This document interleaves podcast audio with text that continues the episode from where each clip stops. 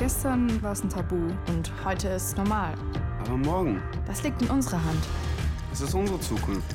Und die geht nicht ohne uns. Nur noch kurz die Welt retten. Und wer rettet mich? Wir können ja doch nichts ändern. Wenn mir etwas nicht gefällt, dann sag ich's.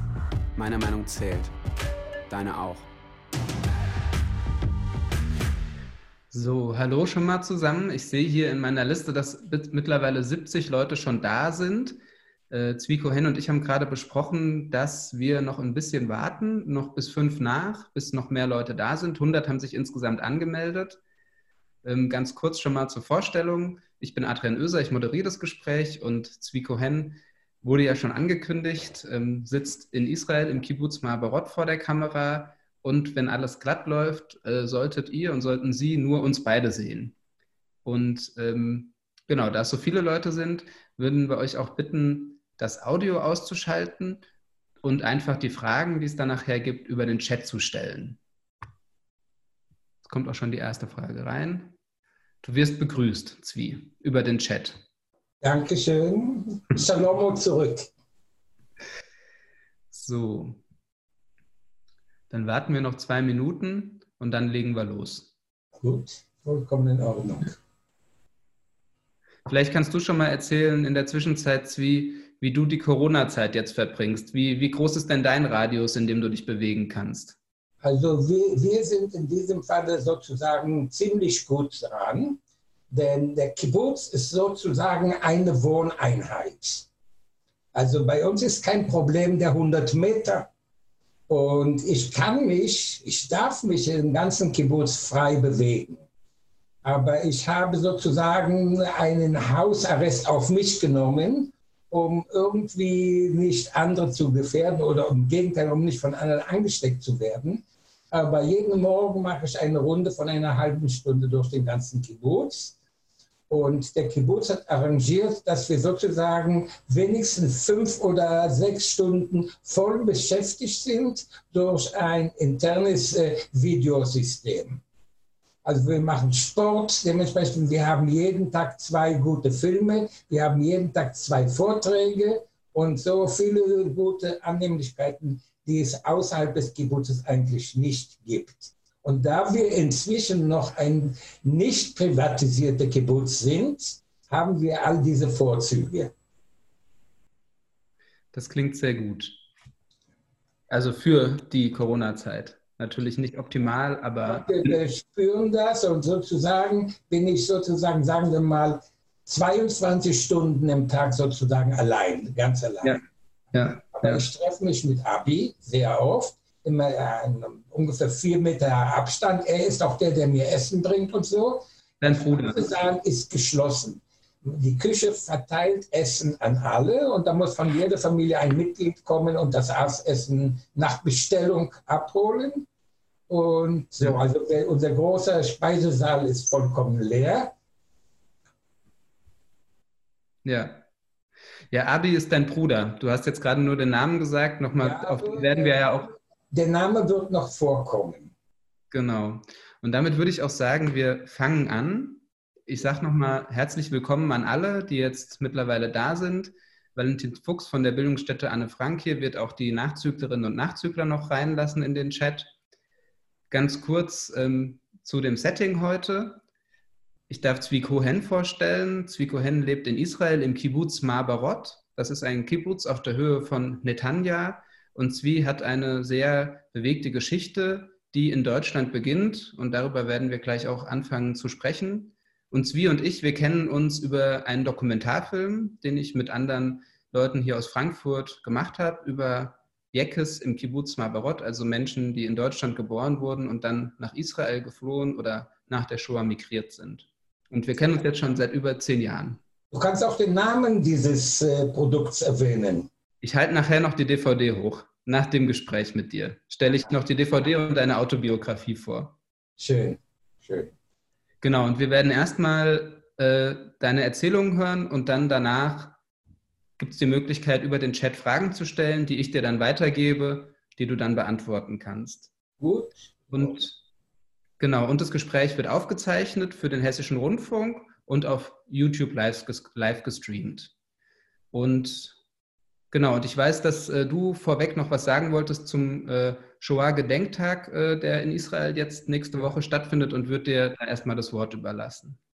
Besten Dank. Also wie gesagt, ich wollte als erstes äh, erwähnen, dass wir in vier Tagen unseren 75. Gedenktag des Holocaust äh, begehen. Und es findet genau am 20. April statt. Der 20. April ist der 131. Geburtstag Adolf Hitlers. Und äh, das hängt viel mit meiner Geschichte zusammen. Also ich will mich noch einmal vorstellen. Ich bin der Zwi Cohen aus Kibbutz Mabarot. Ich lebe hier in diesem Kibbutz fast 75 Jahre, aber das werde ich noch mal am Ende meiner Erzählung erwähnen. Ich wurde vor 89 Jahren in Berlin als Horst Kohn, als jüdischer Deutscher geboren. Als ich anderthalb Jahre alt war, am 30. Januar 1933, kam Adolf Hitler an die Macht. Das heißt, dass an all meine Kindheit, die ich eigentlich nicht hatte, an die ich mich erinnern konnte, war unter Adolf Hitler. Jetzt, bis als ich fünf Jahre alt war, äh, habe ich ja eigentlich noch nicht viel verstanden. Aber als ich 50, fünf Jahre alt war, fand die Olympiade im Jahre 1936 in Berlin statt. Obwohl Hitler 33 an die Macht kam, bis 36 war das Verhalten den Juden gegenüber nicht, nicht allzu schlecht. Es war schlecht, aber noch nicht, denn Hitler war hundertprozentig daran interessiert, dass die Olympiade in Berlin ja stattfindet. Aber nachdem die Olympiade beendet war, und das war Mitte 1936, ab Ende 1935 kamen die Nürnberger Gesetze heraus. Die Nürnberger Gesetze waren gegen die Juden gerichtet. Und im Laufe der Jahre bis zum 8. Mai 1945 kamen an die 2000 antijüdische Gesetze heraus. Und das sind schon die Sachen, an die ich nicht erinnern kann. Ich kam aus einem jüdischen Haushalt, der nicht religiös war und nicht zionistisch war. Ich glaubte, ein Deutscher zu sein, denn ich genieße gute deutsche Erziehung und ich konnte nicht verstehen, was das bedeutet, ein Jude zu sein. Und als ich eingeschult wurde im Jahre 1937, da durfte ich nicht in eine deutsche Schule, sondern ich musste in eine jüdische Schule gehen. Auch die jüdische Schule, in der ich war, die war nicht ultra religiös, Dort lernten wir eine, einige Worte auf Hebräisch, aber ich konnte überhaupt nicht verstehen, was der Unterschied zwischen mir und einem anderen deutschen Jungen ist, aber ich lernte es sehr, sehr schnell kennen. Jeder du hast mir auch mal im Gespräch, Bitte? Du hast mir auch mal im Gespräch erzählt, wie, dass du zum Beispiel auch am Anfang gar nicht verstehen konntest, warum du nicht in der Hitlerjugend warst. Ja, ich sagte genau, ich wollte gerade beginnen, ich wollte sagen, jeder deutsche Junge im Alter von zehn Jahren musste in die Hitlerjugend und jedes deutsche Mädchen im Alter von zehn Jahren kam in die BDM, Bund Deutscher Mädchen und sie hatten so schöne Uniformen an. Die Hitlerjugend hatten eine halb, schwarze Halbschuhe mit weißen Kniestrümpfen und eine schwarze Corduroyhose und einen schönen Gurt und einen Gurt, der hier so quer durchging mit dem Hakenkreuz hier und einen Dolch an der Seite. Und ich habe sie sehr beneidet. Ich habe nicht verstanden, warum ich nicht in der Hitlerjugend sein kann. Aber das habe ich sehr, sehr schnell gelernt. Jetzt, was die Nürnberger Gesetze anbetrifft, man kann nicht verstehen, was das eigentlich meint. Also ich will jetzt hier genau erklären, was das meinte. Ein Jude, äh, ich als Kind durfte nicht auf einer Bank sitzen in einem Park.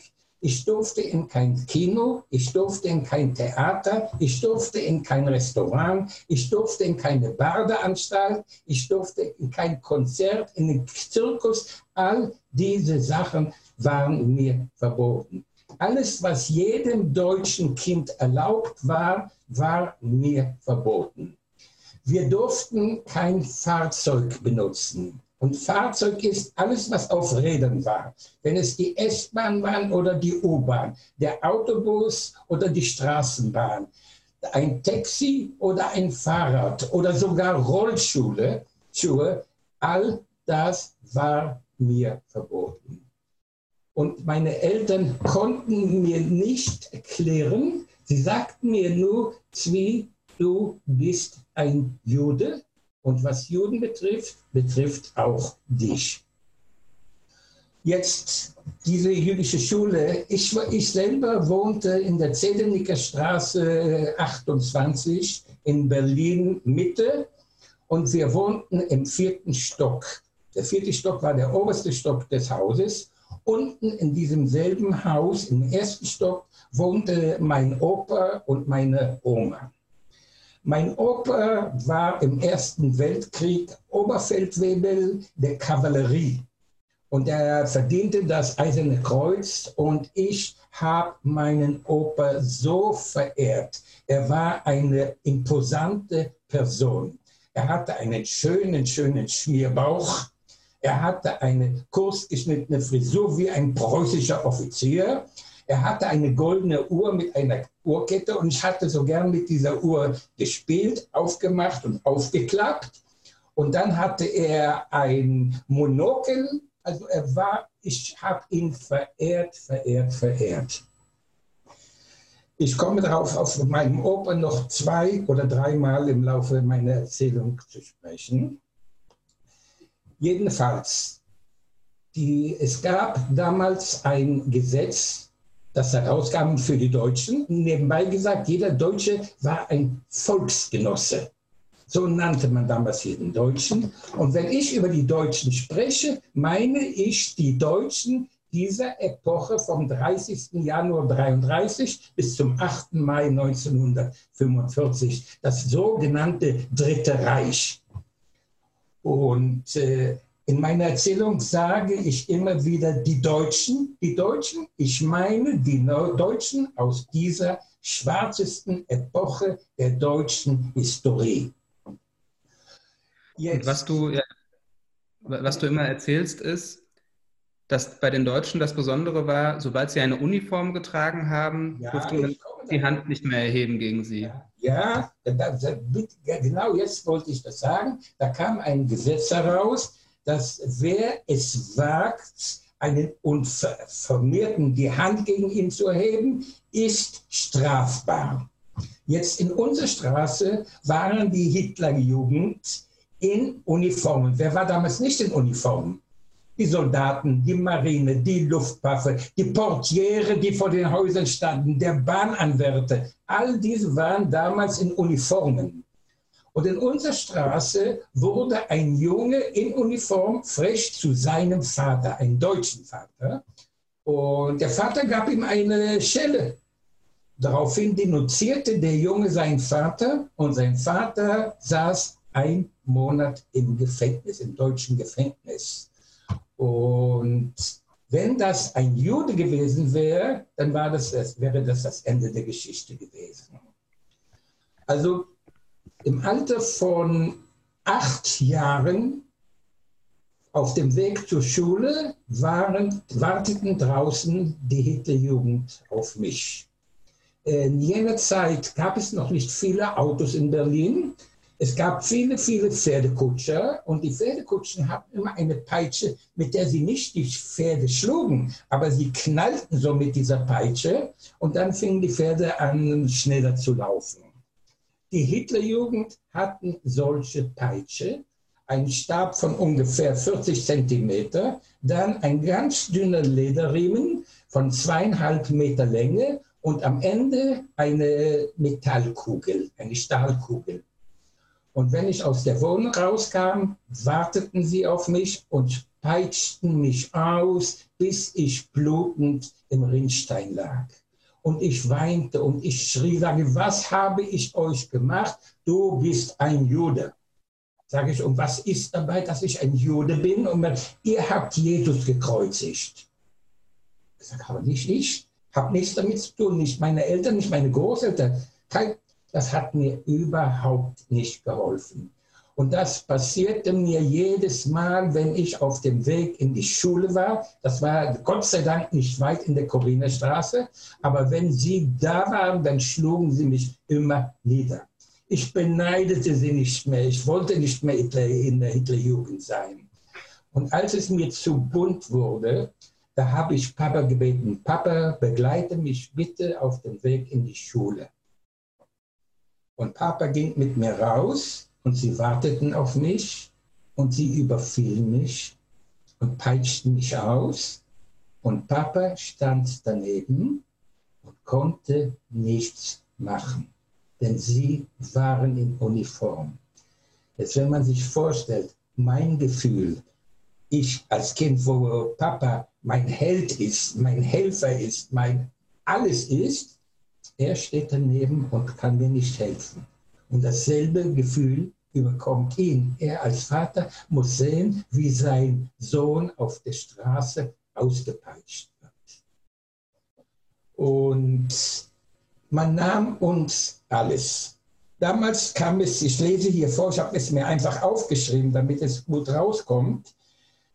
Zu, zu den Nürnberger Gesetzen gehörte, dass sozusagen alles Eigentum, das den Juden gehörte, weggenommen wurde. Wir durften keine Haustiere halten, kein Hund, keine Katze, keinen Vogel, keine Fische im Aquarium. Wir hatten, ich hatte zwei Wellensittiche, die wurden mir abgenommen. Ich hatte ein Aquarium mit Fischen, die wurden mir weggenommen. Wir durften kein Radio haben, wir durften kein Telefon haben und wir durften keine Zeitung kaufen. In diesen Jahren, damals war das eigentlich die Medien. Das Telefon, die Zeitung und das Radio. Und noch etwas, die Wochenschau. Die durften wir sowieso nicht sehen. Und alle Musikinstrumente. Ich hatte ein kleines Klavier, ich hatte eine Gitarre, ich hatte eine Mundharmonika und ich hatte eine Blockflöte. Das Klavier wurde mir weggenommen, die Gitarre wurde mir weggenommen, die Flöte und die Mundharmonika wurden mir gelassen. Warum, weiß ich nicht. Jetzt muss man eins wissen, genau wie es den Volkswagen gab, gab es den Volksempfänger. Es war ein deutsches Radio, das jeder deutsche Volksgenosse benutzen musste. Und in dem Radio konnte man nur deutsche Stationen erfassen. Der größte Verbot in Deutschland damals war das Abhören des englischen Senders. Und dafür gab es auch Deutsche, die den Sender abgehört, die bekamen die Todesstrafe. Jetzt wurde befohlen, dass bei jeder Nachricht und jede Stunde wurde Nachrichten durchgegeben, jeder das Radio auf Full Volume zu stellen hatte, damit jeder genau hört, wie die deutschen Soldaten siegreich ein Land nach dem anderen eroberten. Selbstverständlich hörte ich all diese Nachrichten, denn ringsherum alle Leute und ich hörte genau, was geschieht und ich wusste genau, dass die deutsche Wehrmacht marschiert und marschiert und ein Land nach dem anderen einnimmt. Und ich konnte wieder, ich konnte nicht verstehen, warum, warum Deutschland andere Länder erobern muss. Aber gut, das ist eine kindliche Meinung. Ich würde gerne noch, ich würde gerne noch mal einen Schritt zurückgehen, Zwie, äh, weil du jetzt schon beim Kriegsanfang bist. Ich ja, weiß ein ganz ein. Ich, ich gehe zurück. Ich gehe zurück. Genau, vielleicht zum 9. November 1938. Du nimmst mir die Worte aus dem Munde. Du nimmst mir die Worte aus dem Munde.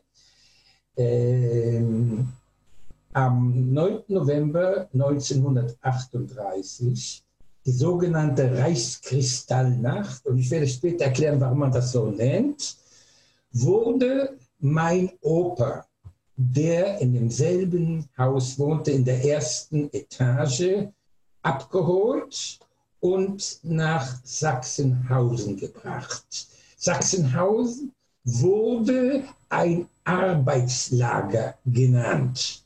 Nebenbei gesagt, die beiden ersten Konzentrationslager wurden im Juni 1933, fünf Monate nach der Machtergreifung, errichtet. Das war Oranienburg, Sachsenhausen und Dachau.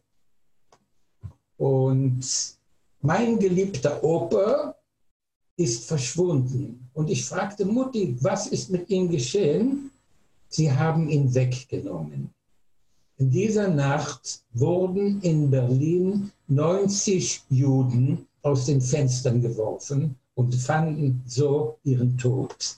Alle Synagogen in ganz Deutschland wurden verbrannt und alle jüdischen Geschäfte, die es noch gab, die Fensterscheiben wurden eingebrochen, zerschlagen und eingebrochen und die Ware selbstverständlich entwendet. Jetzt, da es so viele Geschäfte gab und das Glas die ganzen Straßen bedeckte, und wenn man auf der Straße ging, das weiß ich nicht aus Erfahrung, das heißt, dann knirschte es unter den Schuhen. Und darum nennt man das, lange Zeit nannte man das die Kristallnacht, darum nannte man es die Reichskristallnacht. Und meine Mutter, eine gebürtige Berlinerin, und man nannte sie eine Berliner Großschnauze, sie hatte vor nichts Angst.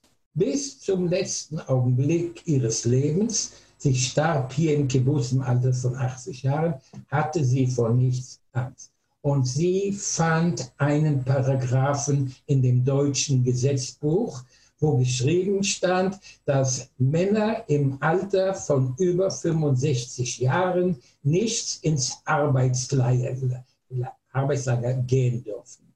Sie ging damit zu dem Polizeipräsidenten von Berlin und sagte ihm, Sie haben einen Fehler gemacht. Und da sagte er, wie wagen Sie sich? Und da sagte sie, gucken Sie sich an, den Paragraph. Ein Paragraph für die Deutschen damals war heilig. Und dementsprechend kam Opa nach ein paar Tagen zurück. Und ich konnte ihn nicht erkennen. Er war ganz dürr, der Bauch war verschwunden und er weinte die ganze Zeit und sagte mir immer, Horst, das war mein Name, Horst Kohn. Horst, die haben mir die Füße kaputt gemacht. Die haben mir die Füße kaputt gemacht. Ich war sieben Jahre alt. Was versteht ein siebenjähriges Kind, wenn der Opa weint und sagt, die haben mir die Füße kaputt gemacht? 45 Jahre später, im Jahre 1990, nach dem Fall der Mauer, kam ich zum ersten Mal nach Deutschland zurück. Und da habe ich gesagt, ich muss nach Sachsenhausen und sehen, was sie meinem Opa gemacht haben. Und ich kam dahin und das war noch das originale Sachsenhausen. Denn danach hat man es dreimal angesteckt und versucht zu vernichten und es wurde dreimal wieder aufgebaut und umgebaut. Ich kam zu dem originalen Lager. Und in der Mitte des Lagers war ein großer, runder Appellplatz. Und auf diesem Appellplatz war ein großer, hoher Haufen von Erde. Und neben diesem hohen Haufen von Erde stand eine Steinwalze von drei Tonnen Gewicht. Und die Gefangenen mussten mit Spaten diesen ganzen Haufen über den ganzen runden Appellplatz verstreuen. Und als alles verstreut war, mussten sie diese drei Tonnen schwere Steinwalze ziehen und schieben und alles ganz gleich ebnen. Und, nachdem, und das unter den Schlägen der SS. Und das war nicht das Schlimmste, denn danach mussten sie mit dem Spaten alles wieder auf einen großen Haufen machen und so am nächsten Tag von Anfang wieder dasselbe. Avodat, Arbeit, Arbeit Sisyphus-Arbeit. Aber das war noch nicht das Schlimmste. Denn neben diesem Appellplatz war eine Laufbahn. Heute nennt man sie die Schullaufbahn. Und sie ging ganz herum um den runden Appellplatz. Jede paar Meter eine andere Art von Steinen. Kieselsteine, Sandsteine, Flusssteine, äh, äh, Sand, alles Verschiedenes. Und die Gefangenen mussten im Lauf von zwölf Stunden des Tages unter Peitschenhieben der SS marschieren mit Stiefeln der, für die deutsche Wehrmacht um herauszufinden, welches Leder am besten für einen deutschen Soldatenstiefel ist. Und sie haben herausgefunden, welches Leder am besten ist. Und nachdem wurden alle Stiefel für die deutsche Wehrmacht aus diesem Leder gemacht. Aber wenn ein deutscher Soldat einen neuen Stiefel kriegt und er marschieren muss, dann kriegt er an den Füßen, kriegte er wie nennt man das auf Deutsch, äh, Blasen an den Füßen. Ja, ein deutscher Soldat kann es sich nicht leisten, bei seinem Marschieren Blasen an den Füßen zu kriegen.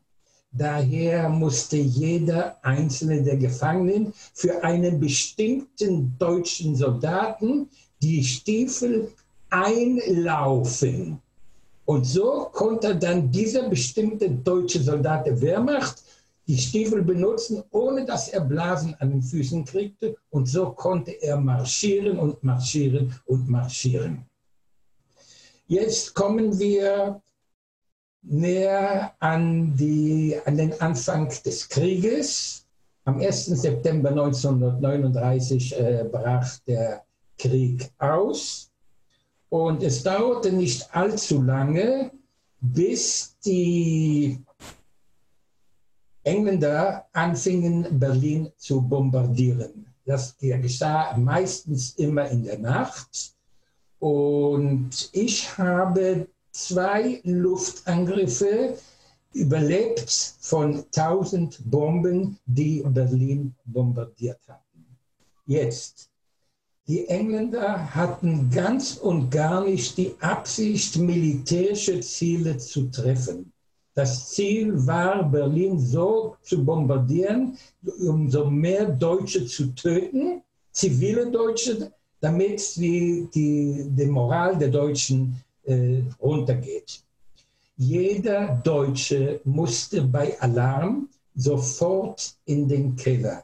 Jedes Haus hatte einen Hauswart, der dafür sorgte, dass jede Bewohnung dieses Hauses in den Luftschutzkeller geht, nach Listen nach. Wenn ein Deutscher seine Wohnung verließ, musste er dem Hauswirt sagen, dass er nicht zu Hause ist und daher nicht im Luftschutzkeller sein kann.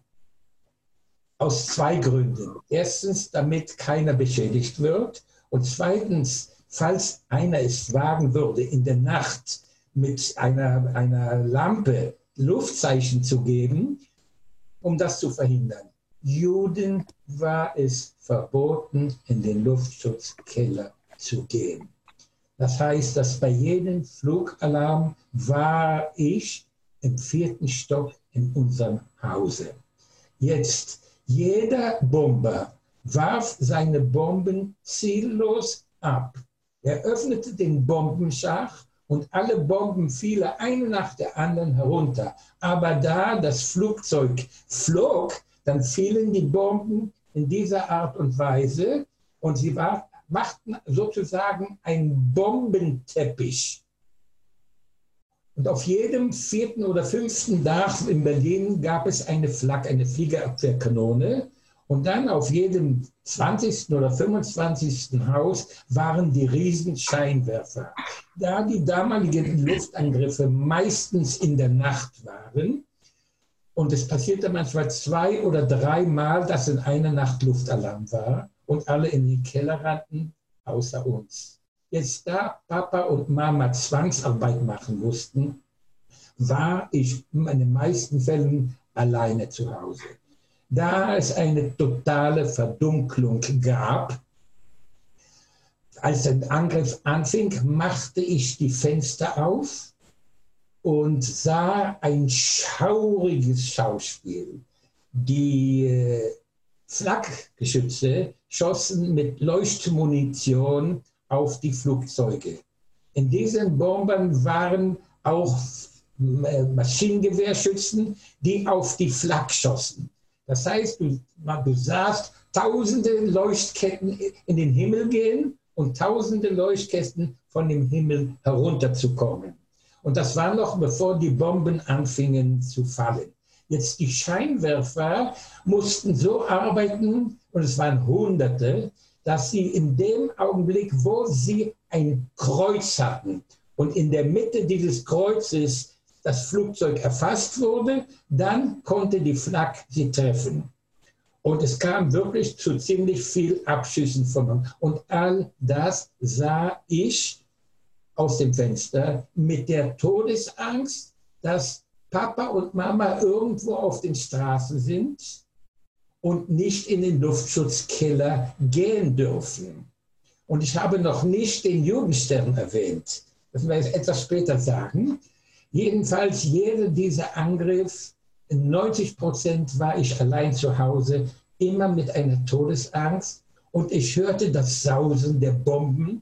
Und danach ich wie Feuer in Flammen. Es wurden viel, viel Brandbomben abgeworfen. Und dann fing man an zu hören die Sirenen der Ambulanzen und man fing an zu sehen, dass der Himmel rot wird und man hörte die Schreie und all das. Und all das zwischen 10 und 12 Jahren als Kind. Vom Jahre 41 bis zum Jahre 43. Jetzt, was die Nürnberger Gesetze angetrifft. Ich muss hier einige Sachen vorlesen. Erstens, Entziehung jeder ehemals erwerbter akademischen Titel aller Wissenschaften, Medien, Rechte, Kunst, Medizin, Philosophie, Psychologie und so weiter.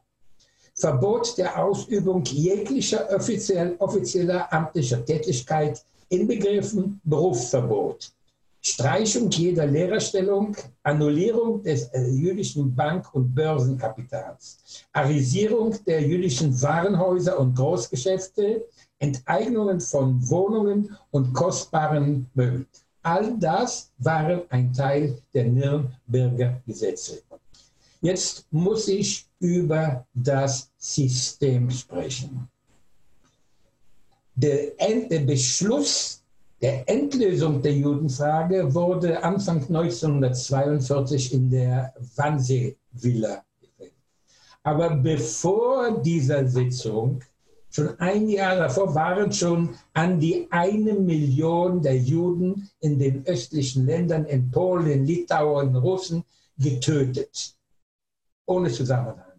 Jetzt, wie schafft man das, eine solche Unmenge von Juden zu ermorden, ohne dass irgendwie die Juden aufständig wurden. Außer dem Aufstand, den kleinen Aufstand, kann man sagen, des Ghetto Warschau und ein kleiner Aufstand in Wilna und ein Aufstand in einem der Todeslager gab es nicht. Und all das wurde nur dadurch erreicht, dass die Juden total unterdrückt wurde, dass ihnen jede Menschenwürde genommen wurde und sie behandelt wurden wie die tiefste Stufe eines Tieres, sozusagen wie die Kloaken.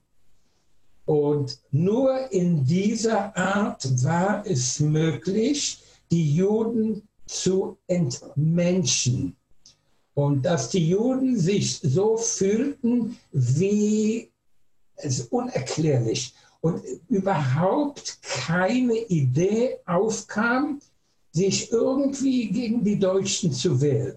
Es gab manchmal eine, eine, eine Abschub in, in die Lager, wo zehn SS-Männer 2000 Juden begleiteten. Es wäre überhaupt klein, kein Problem gewesen, sich über der, der zehn SS-Männer zu bemächtigen. Aber keiner hat sich gewehrt, denn man war so, so unterdrückt, dass man überhaupt nicht daran gedacht hatte.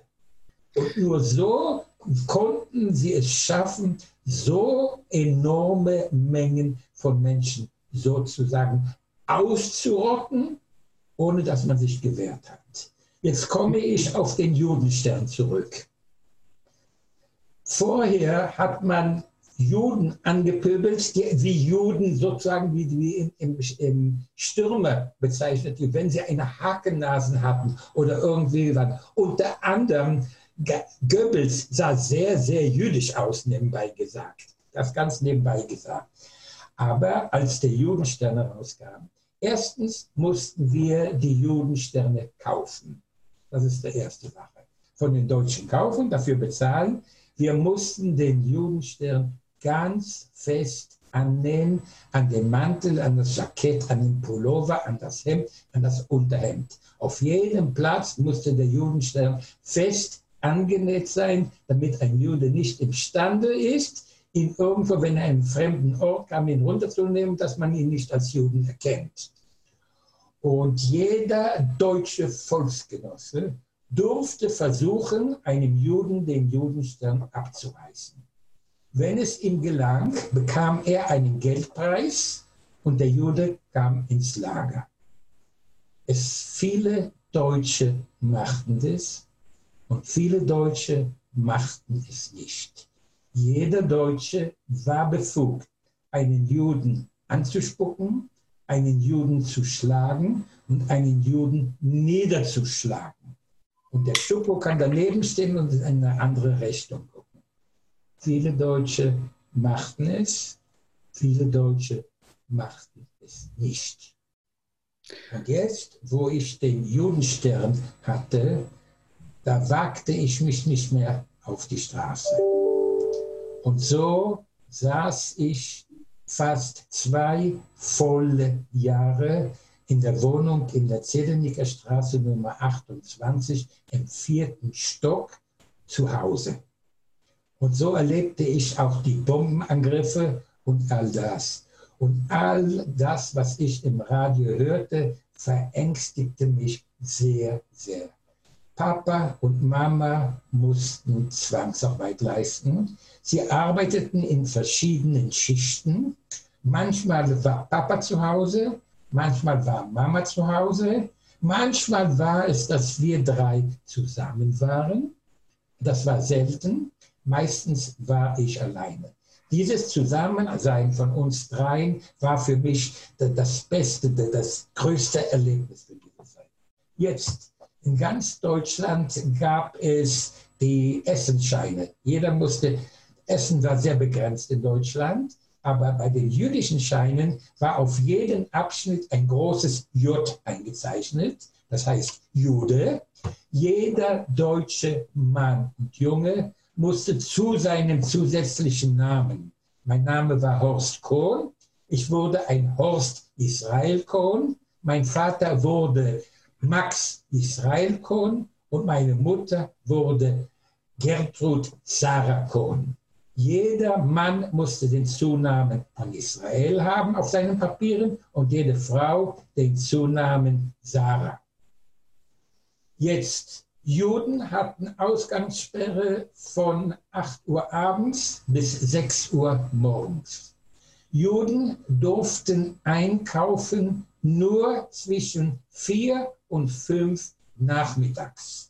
Damals gab es nicht die großen Geschäftshäuser, wo man auf einem Platz alles einkaufen konnte.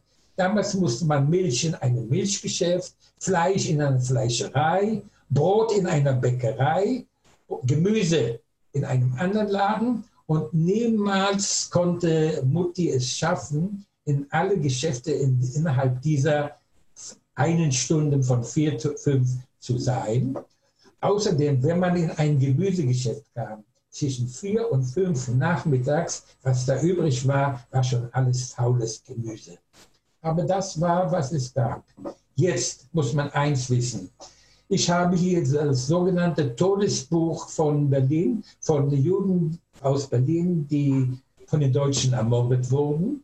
Unter anderem sind dort 13 Max Kohn, Max Israel Kohn, der Name meines Vaters. Der Name Kohn ist sehr verbreitet und das teuerste, was es im Krieg damals in Deutschland gab, war Bohnenkaffee. Und es, wurde geschmuggelt. Es gab den schwarzen Markt mit Bohnenkaffee. Und ein deutscher Jude namens Max Kohn wurde beschuldigt, dass er mit Bohnenkaffee handelt. Und so bekam mein Papa den Befehl, in, zu der Prinz Albrecht Straße, das Hauptquartier der SS, vor Eichmann zu kommen. Und Leute, die dort verhört wurden, kamen im Allgemeinen auf der Bar raus. Und mein Papa stand stramm vor Adolf Eichmann und er sagte, du Saujude, du handelst mit Kaffee. Und Papa hatte nichts damit zu tun. Daraufhin sagte mein Vater, das ist nicht wahr. Und er musste stramm stehen und neben ihm standen zwei SS-Männer. Und da sagte Eichmann, du willst sagen, dass ich lüge? Hat mein Papa gesagt, ich habe das nicht behauptet. Ich habe nur gesagt, dass ich mit, mit Bohnenkaffee nicht handle. Das ist nicht wahr. Und das hat irgendwie wahrscheinlich den Eichmann importiert, dass er ohne Angst zu haben, ohne alles, so vor ihm stand, sagte, raus, du Saujude. Und man hat ihm nichts angetan. Aber Papa konnte drei Tage lang nicht sprechen. Das hat sich erst später danach ausgewirkt.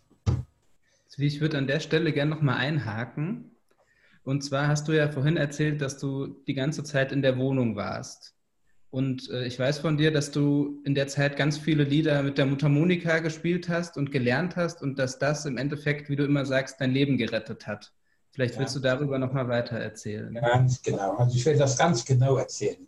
Wie schon gesagt vorher, meine Mutter war eine gebürtige Berlinerin. Und sie lehrte mich zu singen alle deutschen Volkslieder mit Melodie und mit Worten. Und ich lernte diese Lieder auf der Mundharmonika zu spielen. Jetzt die Mundharmonika ist ein äh, komisches Instrument. Das ist so etwas Kleines. Und wenn du reinpustest, kriegst du einen anderen Ton heraus, als wenn du einatmest. Und so fing ich an zu lernen. Langsam lernte ich auf der Mundharmonika spielen. Ich hörte die deutschen Märsche durch die Radios rundherum. Ich lernte die deutschen Märsche zu spielen und immerzu die ganze Zeit waren es Siegesmärsche. Und die Deutschen eroberten Polen und Frankreich und Belgien und Holland und ein Land nach dem anderen. Und die ganze Zeit gingen die Märsche durch die Radios. Und ich hörte das alles. Und ich fing schon an zu verstehen, dass das wahrscheinlich niemals enden würde, dass die Deutschen die ganze Welt erobern werden.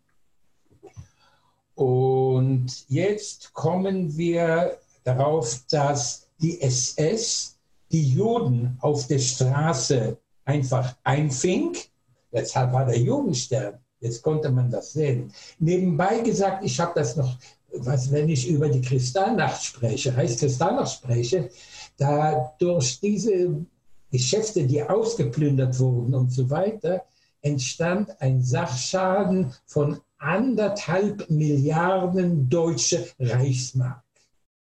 Diesen Schaden musste die jüdische Gemeinde den Deutschen bezahlen. Die Deutschen haben das gemacht und die Juden mussten das bezahlen. Ja. Das nur dem, dem Behalten nach. Und ich lernte all diese, was, was macht ein Kind zwischen 10 und 12 Jahren in einer Wohnung allein? Ich hatte sieben Bücher, die kannte ich in- und auswendig, von vorn nach hinten und von hinten nach vorn. Und die Blockflöte hatte mich nicht interessiert. Also habe ich mich mit der Monika viel abgegeben und lernte all diese Lieder, die im Radio, die Märsche, die durchgingen, auf der Mundharmonika spielen. Wir kommen jetzt zum 2. Februar 1943, der Fall von Stalingrad. Die Deutschen standen vor den Toren von Moskau und wie bei Napoleon, sie konnten nicht rein. Die Deutschen umzingelten Leningrad drei Jahre lang, die konnten nicht rein. Und jetzt war Hitlers Ziel, bei Stalingrad den Durchbruch zu erreichen. Stalingrad heißt das Fort von Stalin. Und Hitler war hundertprozentig überzeugt, dass wenn er Stalingrad erobert, fällt ihm ganz Russland in die Hand. Und genau dasselbe wusste Stalin. Der Kampf um Stalingrad ging ungefähr fünf oder sechs Monate lang. Es war ein Kampf nicht nur von Haus zu Haus, sondern von Zimmer zu Zimmer. Heute besaßen die Deutschen dieses Zimmer, morgen waren es die Russen. Immer hin und immer wieder zurück. Die sechste Armee von General Paulus kämpfte mit 300.000 deutschen Soldaten in Stalingrad. Und die Lage für die Deutschen wurde immer, immer schwerer. Und am 1. Februar 1943 gab Hitler den Befehl, bis zur letzten Kugel zu kämpfen. Inzwischen sind schon 210.000 deutsche Soldaten gefallen oder im Kampf oder erfroren. Es blieben noch 91.000 deutsche Soldaten. Hitler hat die Charge von General Paulus zum Generalfeldmarschall erhoben. Und am 2. Februar hat sich Paulus mit der ganzen Armee, da waren an die 80 Generale dabei, den Russen ergeben. Und dann fing das Radio an, Trauermärsche zu spielen. Ja, und das, was ich noch bezeichnen möchte, das war die erste, erste größte und schwerste Schlappe der Deutschen. Und von dort an im Laufe der Zeit, auch in, in Afrika und auch in allen anderen, ging es zu dem Ende. Jetzt gab man zum ersten Mal in Radios bekannt, dass deutsche Soldaten im Krieg gefallen sind.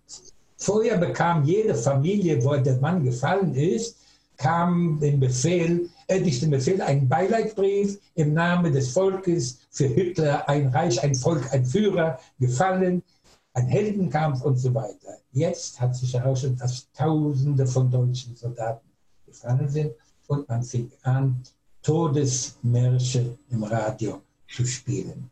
Und ich lernte diese Märsche auf meiner Mundharmonika zu spielen. Das geschah am 2.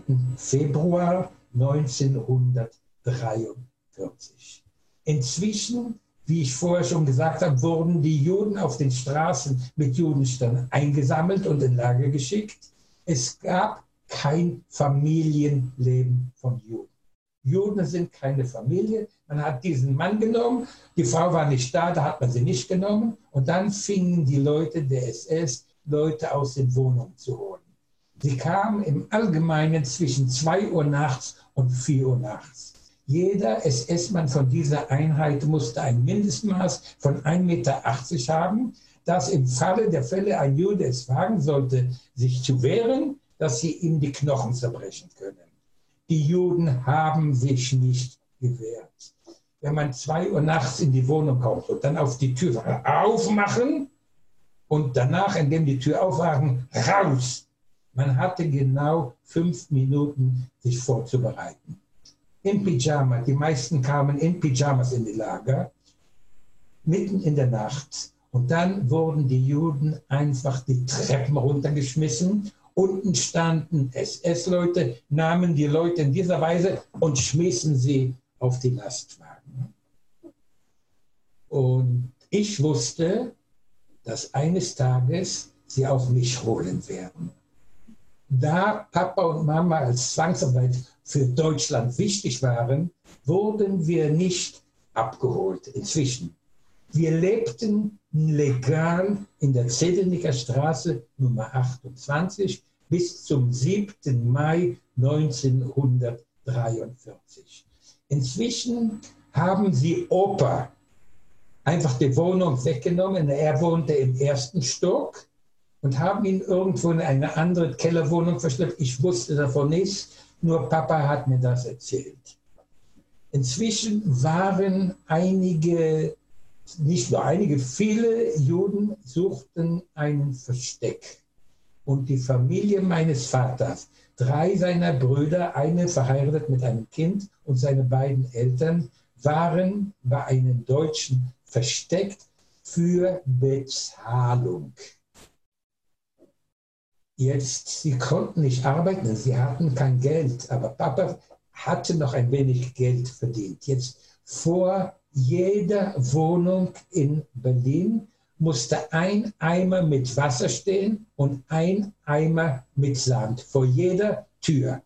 Wie ich vorher schon erwähnt habe, es wurden enorm viele Brandwagen äh, abgebaut und damit man Feuer löschen kann. Jetzt hat Papa abgemacht, er wollte nicht wissen, wo seine Familie versteckt ist. Denn er wusste, dass auch wenn man ihn quält und fragt, wo seine Familie ist, kann er nicht sagen, er weiß es nicht. Und so wurde abgemacht, dass er unter dem Sand, in dem Eimer von Sand, Geld versteckte und immer in, in der Nacht kam einer seiner Brüder und holte das Geld unter dem Sand heraus. So konnten sie ihr Dasein bezahlen. Und eines Tages, als Papa hinguckt, ist das Geld nicht weggenommen. Auch ein Tag und noch ein Tag und noch ein Tag. Und er wusste, dass die Deutschen sie denunziert hatten und alle wurden zusammen, das habe ich erst viel später erfahren, zusammen nach Auschwitz geschickt und dort ermordet. Aber all das haben wir erst viel später erfahren. Und ich sitze zu Hause und ich wusste nur eins, dass wenn ich nicht mit Papa und Mama zusammen weg abgeschoben werde, dann habe ich überhaupt keine Aussicht, am Leben zu bleiben.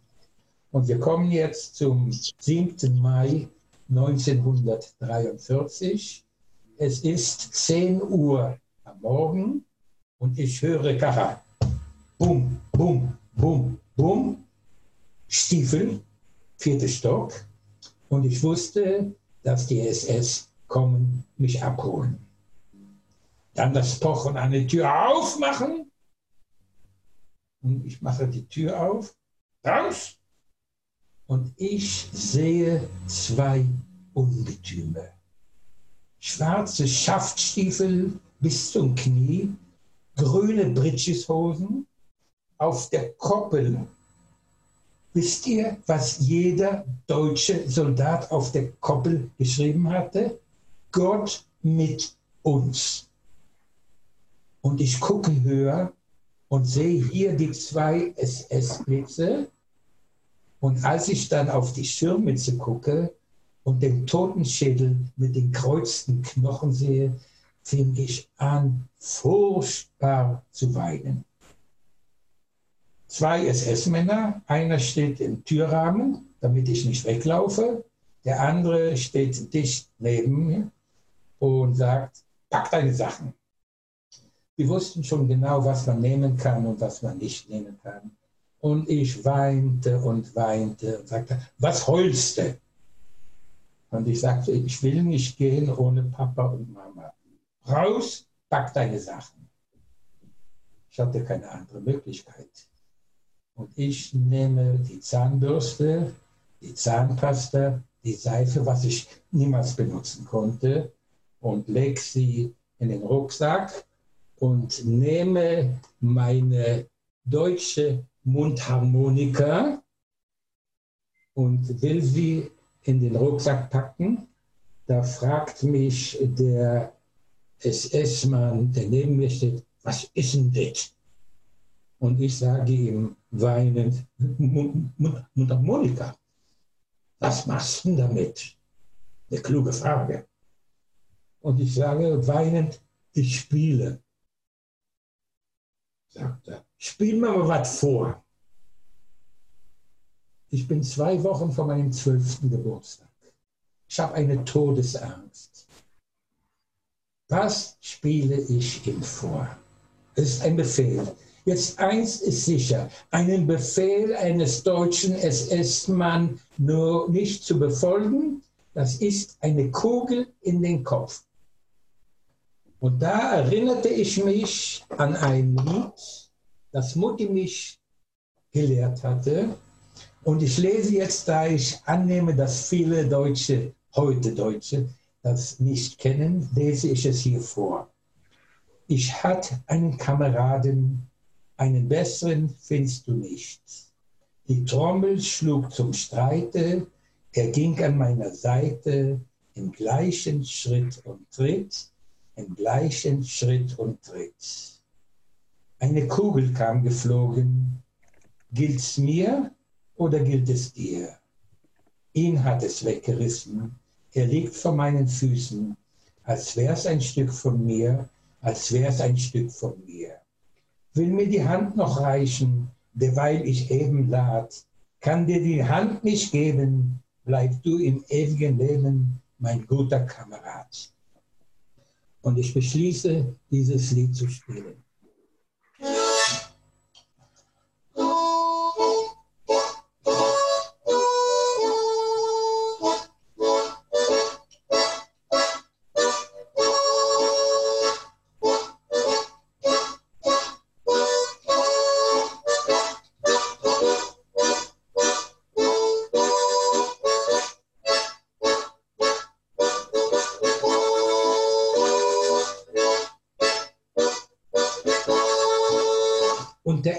Der SS-Mann neben mir steht stramm und hat eine Träne im Auge. Und ich denke, vielleicht, vielleicht habe ich ihn erfasst. Und er sagt zu dem anderen SS-Mann, der Kleine kann spielen. Spiel mal noch was. Was spiele ich jetzt? Und da erinnerte ich mich an den Film, den Papa mir erzählt hatte. Ich durfte nicht ins Kino. Der blaue Engel in Marlene Dietrich, die dort sang, das Lied von Marle äh, Lili Marlene.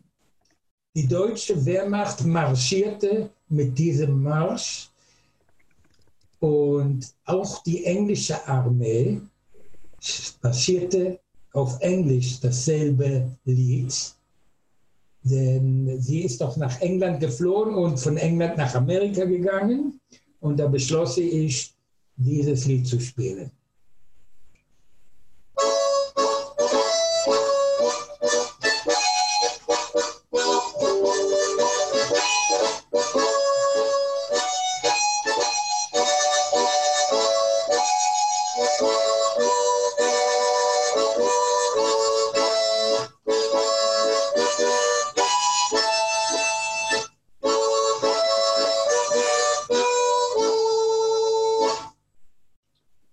Daraufhin sagte mir, spiel noch was. Und da wagte ich, der kleine Judenjunge, ihm zu sagen, unter einer Bedingung. du, mir Bedingung. Ich sagte ihm, ja, was ist deine Bedingung? Daraufhin sagte ich, mein Opa wohnte in diesem Haus 28 Jahre lang. Und er ging jeden Tag bei dem Friseur, der unten im Hause sein Geschäft hatte, sich bei diesem Friseur zu rasieren. Und dieser Friseur war der einzige Deutsche in dem ganzen Hause, der mir gesagt hat, du Horst, wenn du mal ein Problem hast, kannst du runterkommen zu mir telefonieren. Da sagte ich dem SS-Mann, ich möchte runtergehen, telefonieren und versuchen, meine Eltern zu erreichen. Sagt er, gut, geh runter. Der andere wollte mir nachgehen, er sagte, der läuft ja nicht weg. Ich gehe runter und habe telefonisch Papa erreicht und habe ihm gesagt, Papa, Sie sind da. Und Papa sagte mir, halte Sie fest. Und ich fragte, wie? Halte Sie fest. Ich kam rauf die vier Treppen, komme in die Wohnung und die beiden Ungetüme sitzen am Küchentisch, hatten die Schirmmützen abgenommen und ich sehe zwei junge Männer, blonde Haare, blaue Augen, Menschen. Und sie sitzen an meinem Küchentisch und sagen mir, setz dich und spiel. Und jetzt nahm ich das ganze Repertoire der deutschen Volkslieder, die ich alle, alle kannte. Ich spielte auf der Mundharmonika und die beiden sangen, sangen, sie grölten. Es dauerte anderthalb Stunden, bis Papa, Papa hat Mama erreicht, bis Papa und Mama ankamen. Sie hörten von unten den Gesang und in Deutschland hat man damals nicht viel gesungen und sie wussten, dass alles in Ordnung ist. Mutti kam rein in die Wohnung als Erste. Die beiden sprangen auf, mit den, schlugen die Hacken zusammen und sagten, gnädige Frau, können wir behilflich sein? Und meine Mutter sagte, ja, hier, helft uns, die Sachen runterzubringen. Sie nahmen die Sachen, die wir mitnehmen durften. Sie schmissen uns nicht die Treppen runter. Als wir unten ankamen, halfen sie erst Mutti auf den Wagen raufzukommen. Danach halfen sie Papa raufzukommen. Mich hoben sie hoch, stellten mich in das Auto und sagten, auf Wiedersehen. Ich behaupte, dass durch die Mundharmonika, durch mein Spiel auf der Mundharmonika mir, meinem Vater und meiner Mutter das Leben retteten. Denn wir kamen zusammen ins Lager, wir kamen zusammen raus. Die ganze Zeit sagte ich immer zu meiner Mutter, Mutti, ich will noch einen Bruder oder eine Schwester. Und sie sagte mir, nicht für Hitler. Aber wenn wir lebend rauskommen, können wir darüber sprechen. Wir kamen lebend raus, wir kamen in Kibbutz und nachdem wir ein Jahr im Kibbutz waren, im Jahre 46, ging ich zu Mutti und sagte, Mutti, du hast mir was versprochen.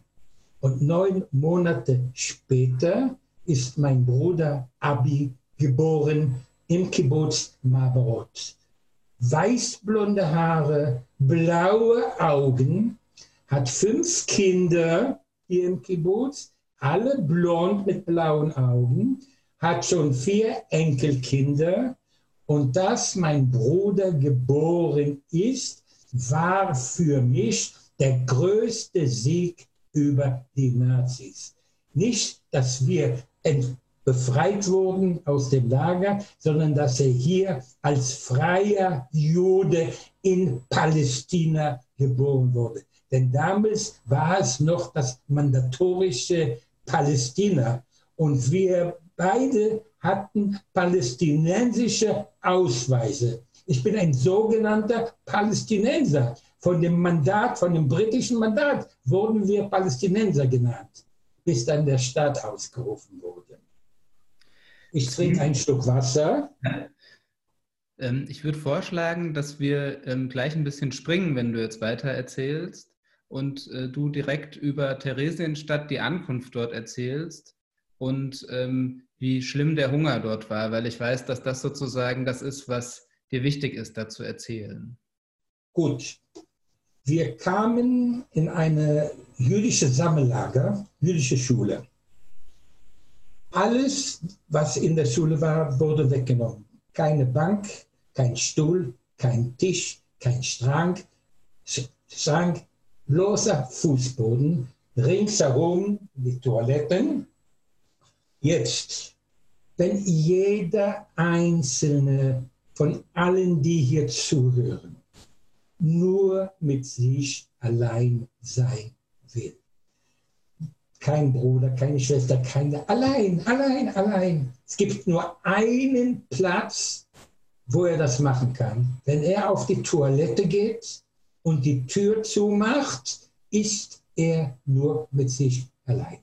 Das Erste, was die Deutschen machten, oben alle Türen aus den Angeln und jeder, der auf die Toilette ging, wurde von allen Leuten gesehen.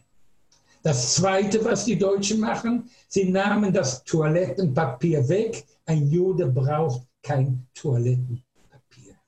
Es ist entwürdigend, es ist entehrend, es trifft dich mehr als ein Peitschenschlag.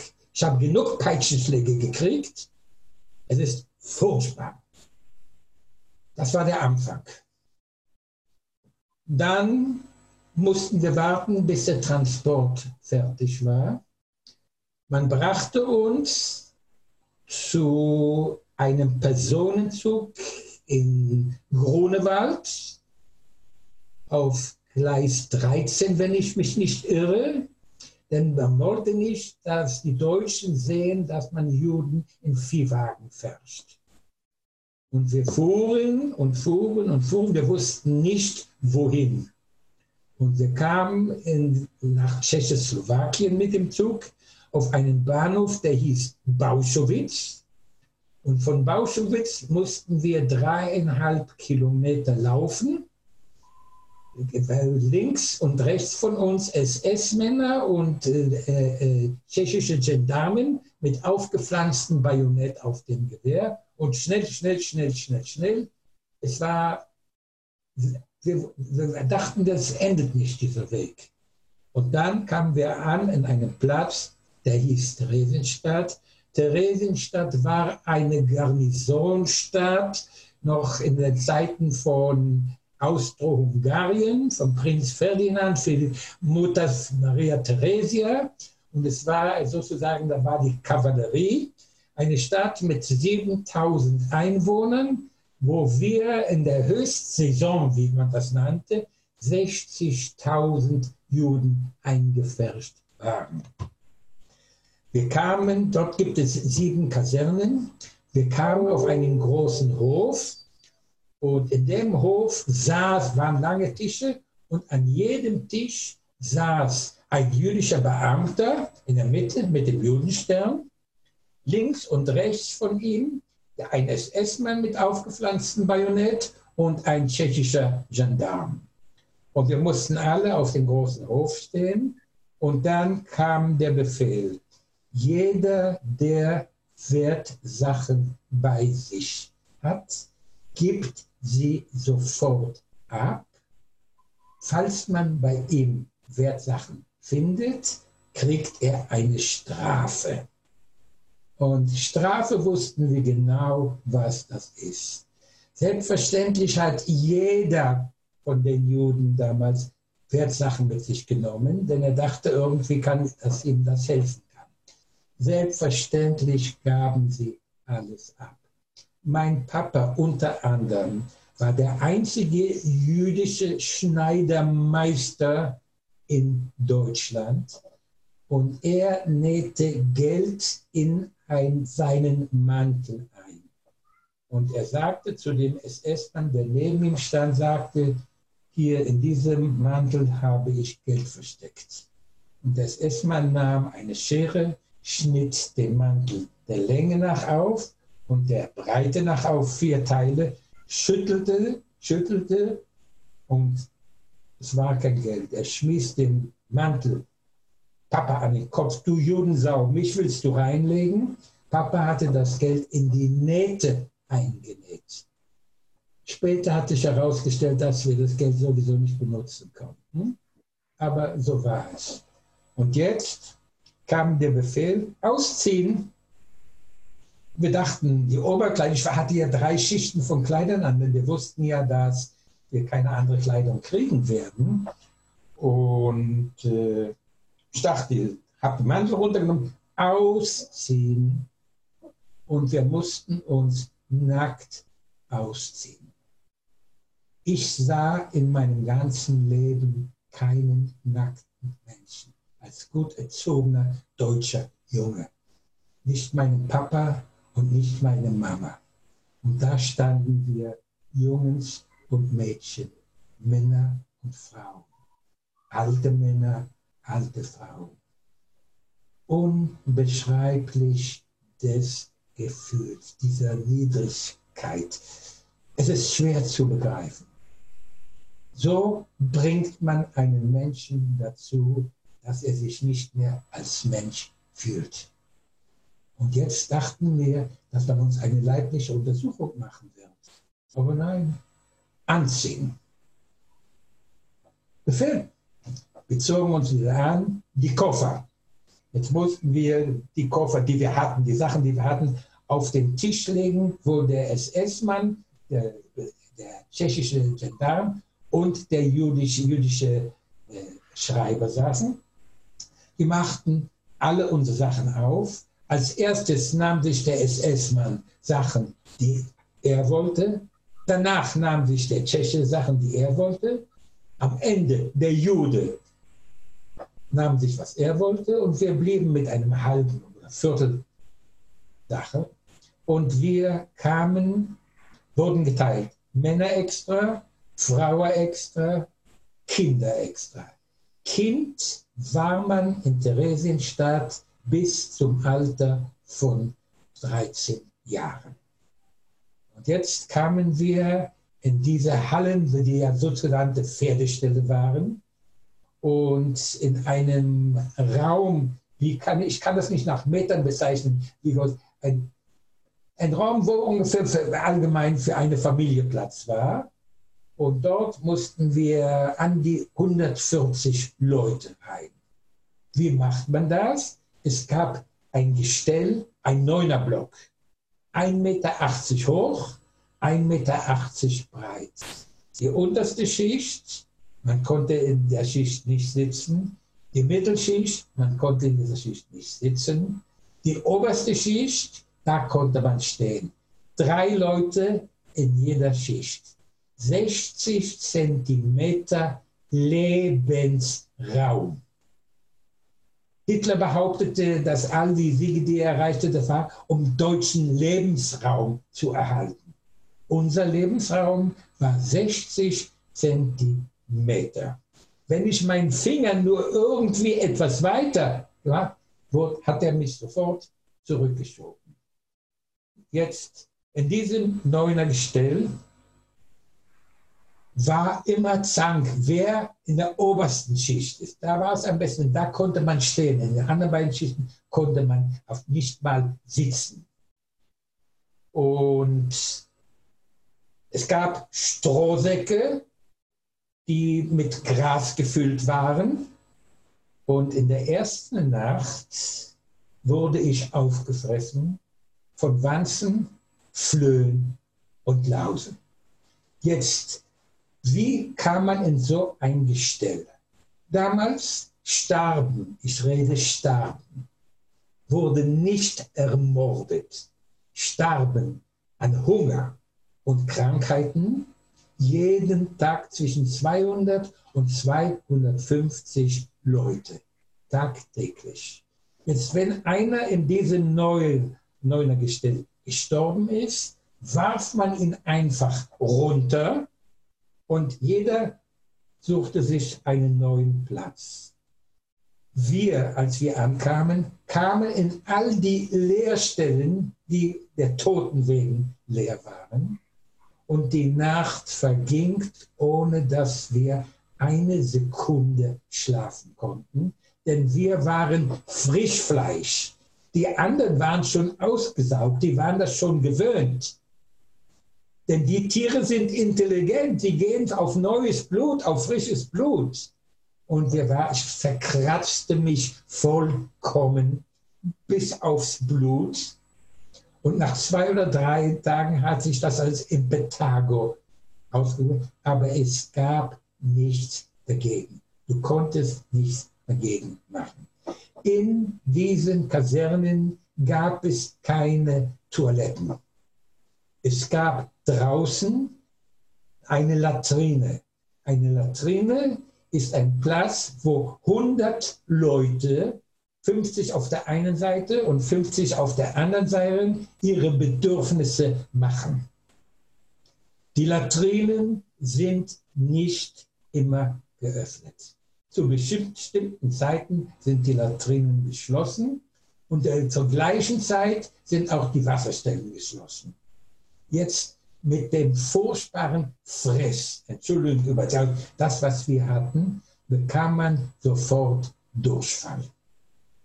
Was macht man beim Durchfall? Man muss rausrennen zu den Latrinen. Aber wenn die Latrine geschlossen ist, das Einzige, was du machen kannst, du machst in die Hosen. Aber du hast nichts. Du hast nichts, um auszutauschen.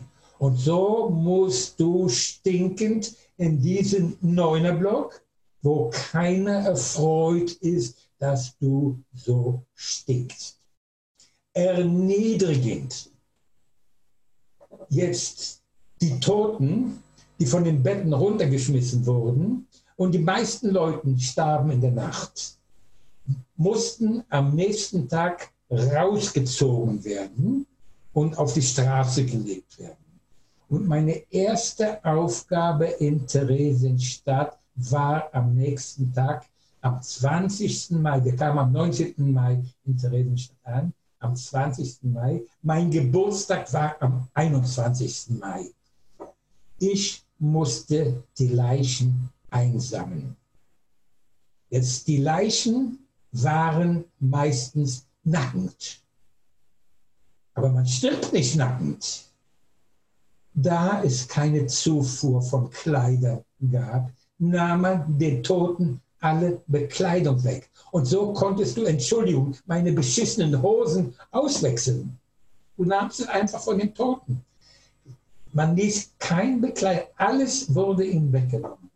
Und ich mit noch anderen Kindern musste zwölf Leichen auf einer Handkarre legen einen mit dem Kopf in diese Richtung, einen mit dem Kopf in die andere Richtung. Ich habe noch nie in meinem Leben vorher einen Toten gesehen. Jetzt musste ich die, die nackten Toten aufladen.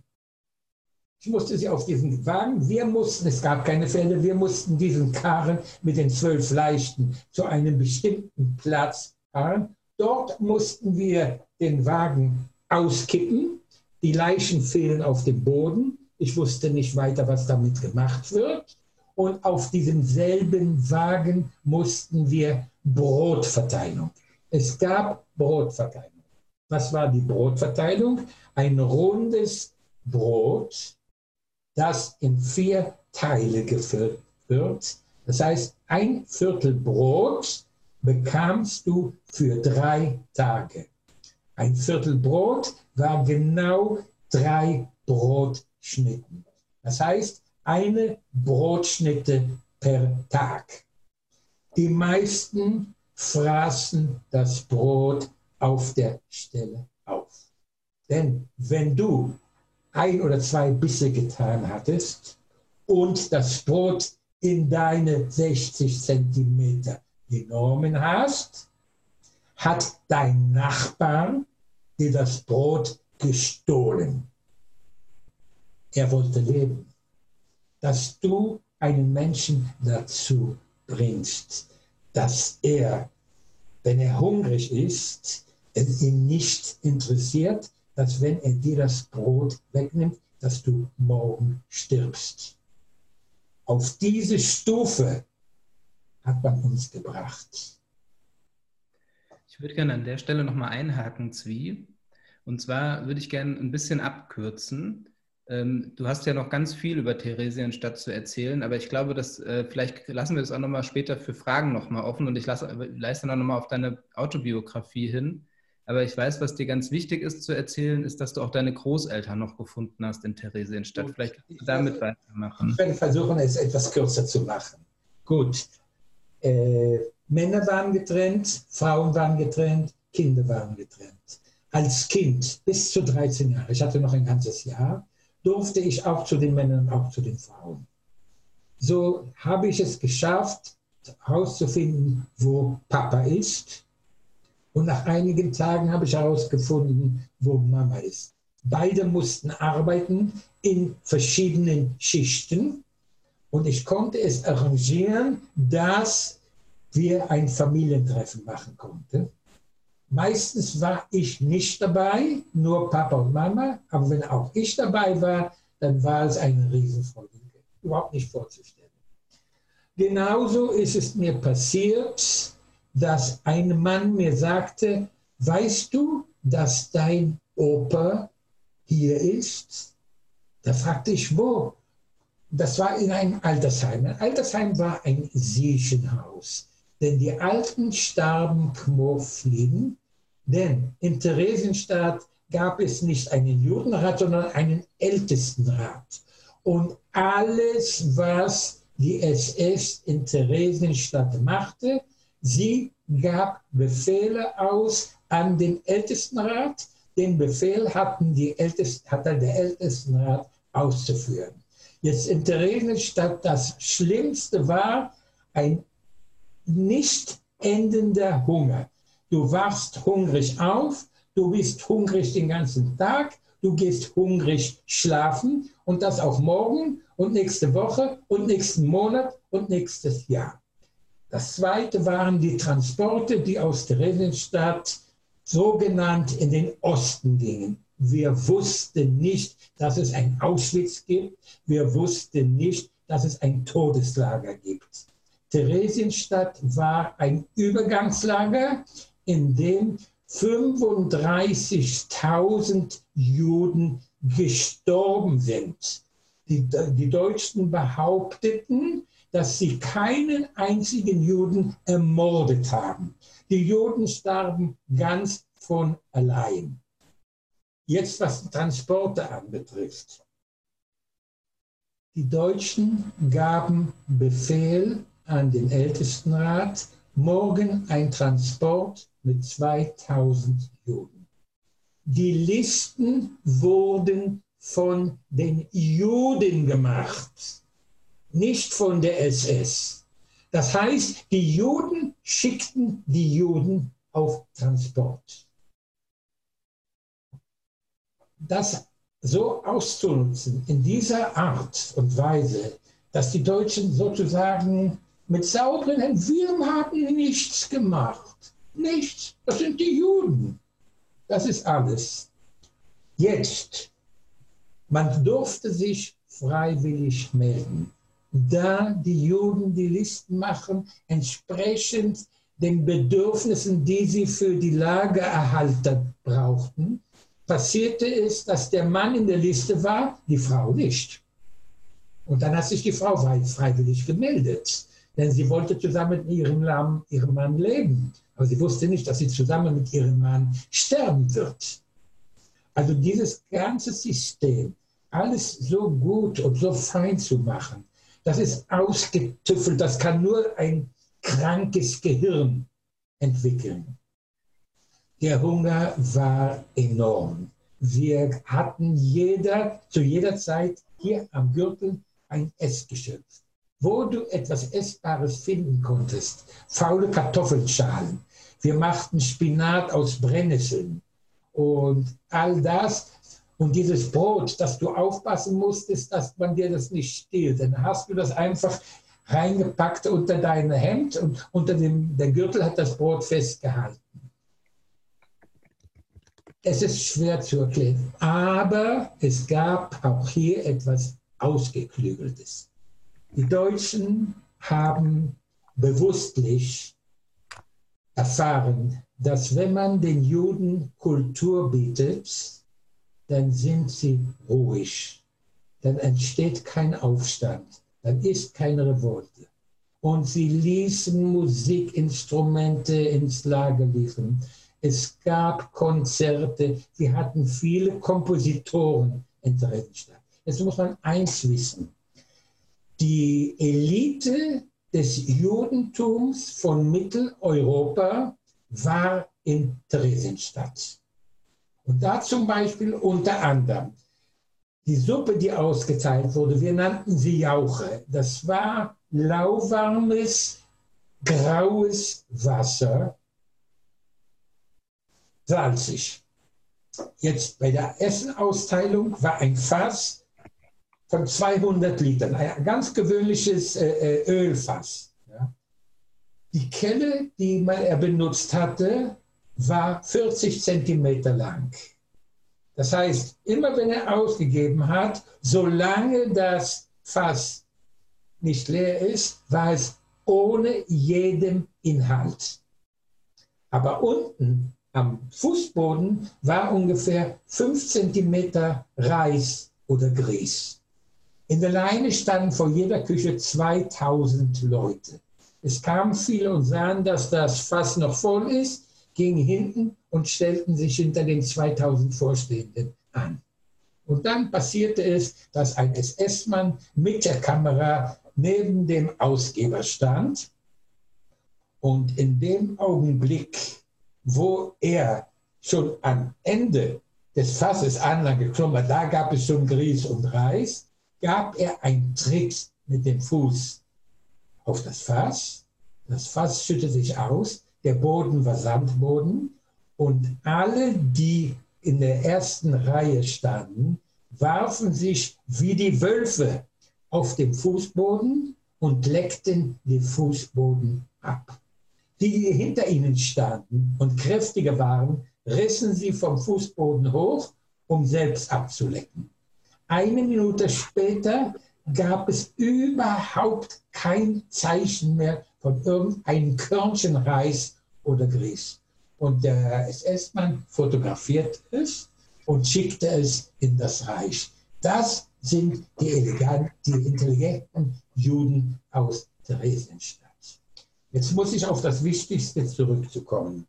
Ich erzählte, dass ich an meinem ersten Tag die Leichen an einem Platz ausschütten musste und wir wussten weiter nicht.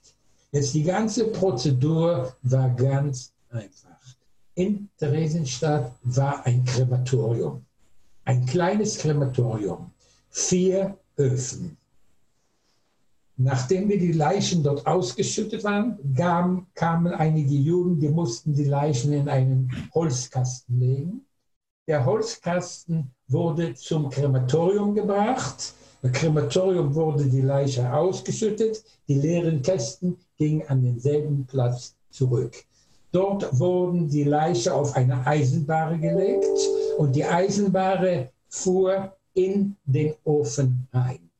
Theresienstadt war das einzige Lager von dem ganzen Holocaust, wo jede Leiche individuell verbrannt wurde. Wie ich vorher schon erklärt habe, ich fand Opa in dem Siechenhaus schon fast am Ende vor seinem Tod. Und er sagte mir, auch Oma ist hier. Und ich fand Oma und auch sie schon fast am Ende ihrer Kräfte. Ich erzählte Mutti, dass ich ihre Mutti gefunden habe. Papa konnte Opa besuchen. Mutti konnte Oma besuchen und nach einigen Tagen, als ich hinkam, war das Bett von Opa leer. Es war kein Bett, die Lage leer. Und als ich zu Oma ging, war das auch leer. Beide starben am selben Tag, ohne einer vom anderen zu wissen, ohne zusammen zu sein. die Leiche im Ofen. Es gab dort eine Temperatur an die 2500 Grad. Die ganze Geschichte, wie die Deutschen sagen, dauerte an die 17 Minuten.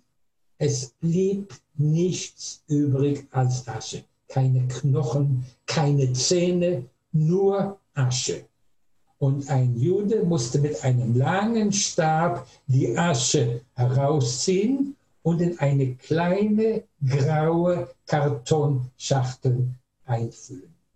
Auf jede dieser Schachteln kam ein Etikett, geschrieben genau mit Namen, wo geboren, wo gestorben. Gestorben in Theresienstadt, nicht ermordet, gestorben.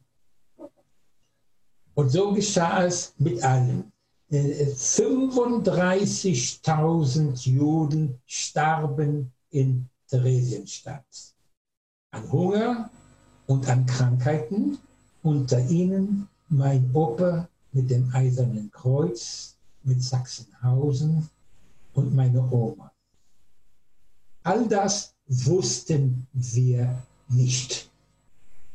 Eines Tages schon am Ende, Ende Oktober 1944 und wir wussten schon nichts. Wir hatten keine Zeitung, wir hatten nichts, wir wussten nichts, aber jedes Mal überflogen englische und amerikanische Flugzeuge Theresienstadt und die deutsche Flak schoss ganze Zeit. Und plötzlich überflogen sie und ohne Flak. Keiner beschießt, sie fliegen vollkommen frei. Und dort haben wir verstanden, dass es irgendwie vielleicht doch zum Ende geht.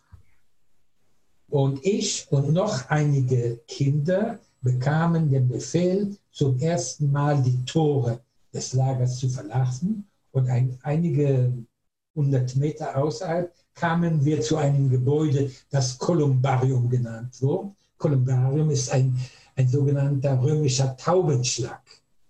Und in diesem Haus waren 22.000 graue Schachteln nach dem ABC in Ordnung. Und wir mussten diese Schachtel nehmen, herausnehmen und von Hand zu Hand, von Kind zu Kind übertragen und später auf Wagen aufladen. Und ich gehe wie von einem Magnet gezogen auf den Buchstaben H hinzu. Meine Großeltern und meine Mutter waren eine gebürtige Heller. Und in Augenhöhe stehen zwei kleine graue Schachteln. Auf ein steht aufgeschrieben, Gustav Heller, geboren in, gestorben an diesem Tag in Theresienstadt. Und daneben die Schachteln wurden beide nebeneinander verbrannt. Ethel Heller, meine Oma. Und ich nahm eine Schachtel unter einem Arm und Opa unter den anderen Arm und überbrachte die anderen Schachteln in dieser Art und Weise, die Schachtel unter meinen Armen. Die Kinder lachten. Der Tod war das Allernormalste in Theresienstadt. Was machst du mit den Schachteln? Das ist meine Sache. Und dann mussten wir die Schachteln draußen auf Wagen aufladen. Ich behielt mir die Schachteln unter den Armen. Und dann gingen wir an die 100 Meter und kamen an den Fluss Eger, der neben Theresienstadt fließt. Und dort bekamen wir den Befehl, die Asche in den Fluss zu schütten. So begrub ich eigenhändig meinen geliebten Oma, Opa und meine Oma. Ich schüttete die Asche in den Fluss legte meine Hand ins Wasser und sagte ihnen auf Wiedersehen. Und die Asche von Tausenden war auf dem Egerfluss. Der Eger fließt in die Elbe, die Elbe fließt in die Nordsee, die Nordsee vermischt sich mit kolle Ozeanen der Welt und die Asche zieht immer zu rundherum um die Welt. Das war mein privater Friedhof. Dort begrub ich Opa und Oma. 45 Jahre später standen an diesem selben Platz Ezer Weizmann, der Präsident von Israel, und Václav Havel, der Präsident der Tschechoslowakei, und legten dort weiße Rosenkränze mit brennenden Kerzen in den Fluss, die denselben Weg gingen. Das war ein, etwas Einmaliges in der ganzen Geschichte des Holocaust. Und wenn ich mit Gruppen nach Theresienstadt kam, ging ich an diesen Platz. Das war der einzige Platz, der mir wichtig war, denn das war mein privater Friedhof. Da, wie ich vorher gesagt habe, es in Theresienstadt Konzerte gab und Musik gab, gab es auch eine Kinderoper, die hieß Brundibar. Und diese Kinderoper hatte im Sinne eigentlich, wie das Gute das Böse besiegt. Diese Opera wurde 55 Mal im Laufe eines Jahres in Theresienstadt aufgeführt. Jedes Kind, das in Theresienstadt war, durch Theresienstadt gingen 15.000 jüdische Kinder, von denen am 8. Mai 1945 noch 300 am Leben waren. Also jedes Kind sah das und es gab selbstverständlich gingen die Transporte, die nicht in Re überhaupt gesagt haben, oh, das Kind im Brundibar spielt, geht es nicht. Die mussten auf Transport, also musste man immer zu das Ensemble we wechseln. Dasselbe mit der, mit der Musik. Und so kam es auch, dass ich unter anderem zweimal mit meiner Mundharmonika mitwirkte dabei. Und das war für uns Kinder ein Traum. Jetzt kam das internationale Rote Kreuz. Die Deutschen wollten beweisen, dass in Theresienstadt das Leben wunderbar ist. Und die Täuschung gelang hundertprozentig. Den Teil, den diese Gruppe besuchen durfte, der war vollkommen erneuert, die Betten abgesägt. Wir kriegten Brot in die Hände. Wir mussten sagen, Onkel Ram, Ram war der, der Befehlshaber des Lagers, Onkel Ram, wir wollen keine Sardinen. Wir wurden gefilmt und wir durften ein Biss in die Stulle machen und danach wurde uns die Stulle weggenommen. Wir mussten alles schön angezogen sein und alles war schön, wunderbar. Es gab ein Musikpavillon, Café wurde eröffnet und die Welt glaubte, dass das dem ist. Das war ein hundertprozentig gelungenes Täuschenmanöver. Gut, wenn wir es etwas kürzer machen. Äh, Papa hat immer gesagt, wir werden uns nicht freiwillig melden. Papa war als jüdischer Schneidermeister in der Schneiderei beschäftigt die Uniform der SS zu nehmen. Daher wurde er nicht auf Transport geschickt. Mutti arbeitet bei dem, wie heißt das, ich habe augenblicklich vergessen, der Glitzer. Glitzer, sie mussten Glitzer spalten. Glitzer ist ein ganz, ganz brechbares äh, Mineral, aber es musste in ganz dünnen Untermillimeterschichten abgeschnitten werden, denn es war für die Motoren der deutschen Luftwaffe.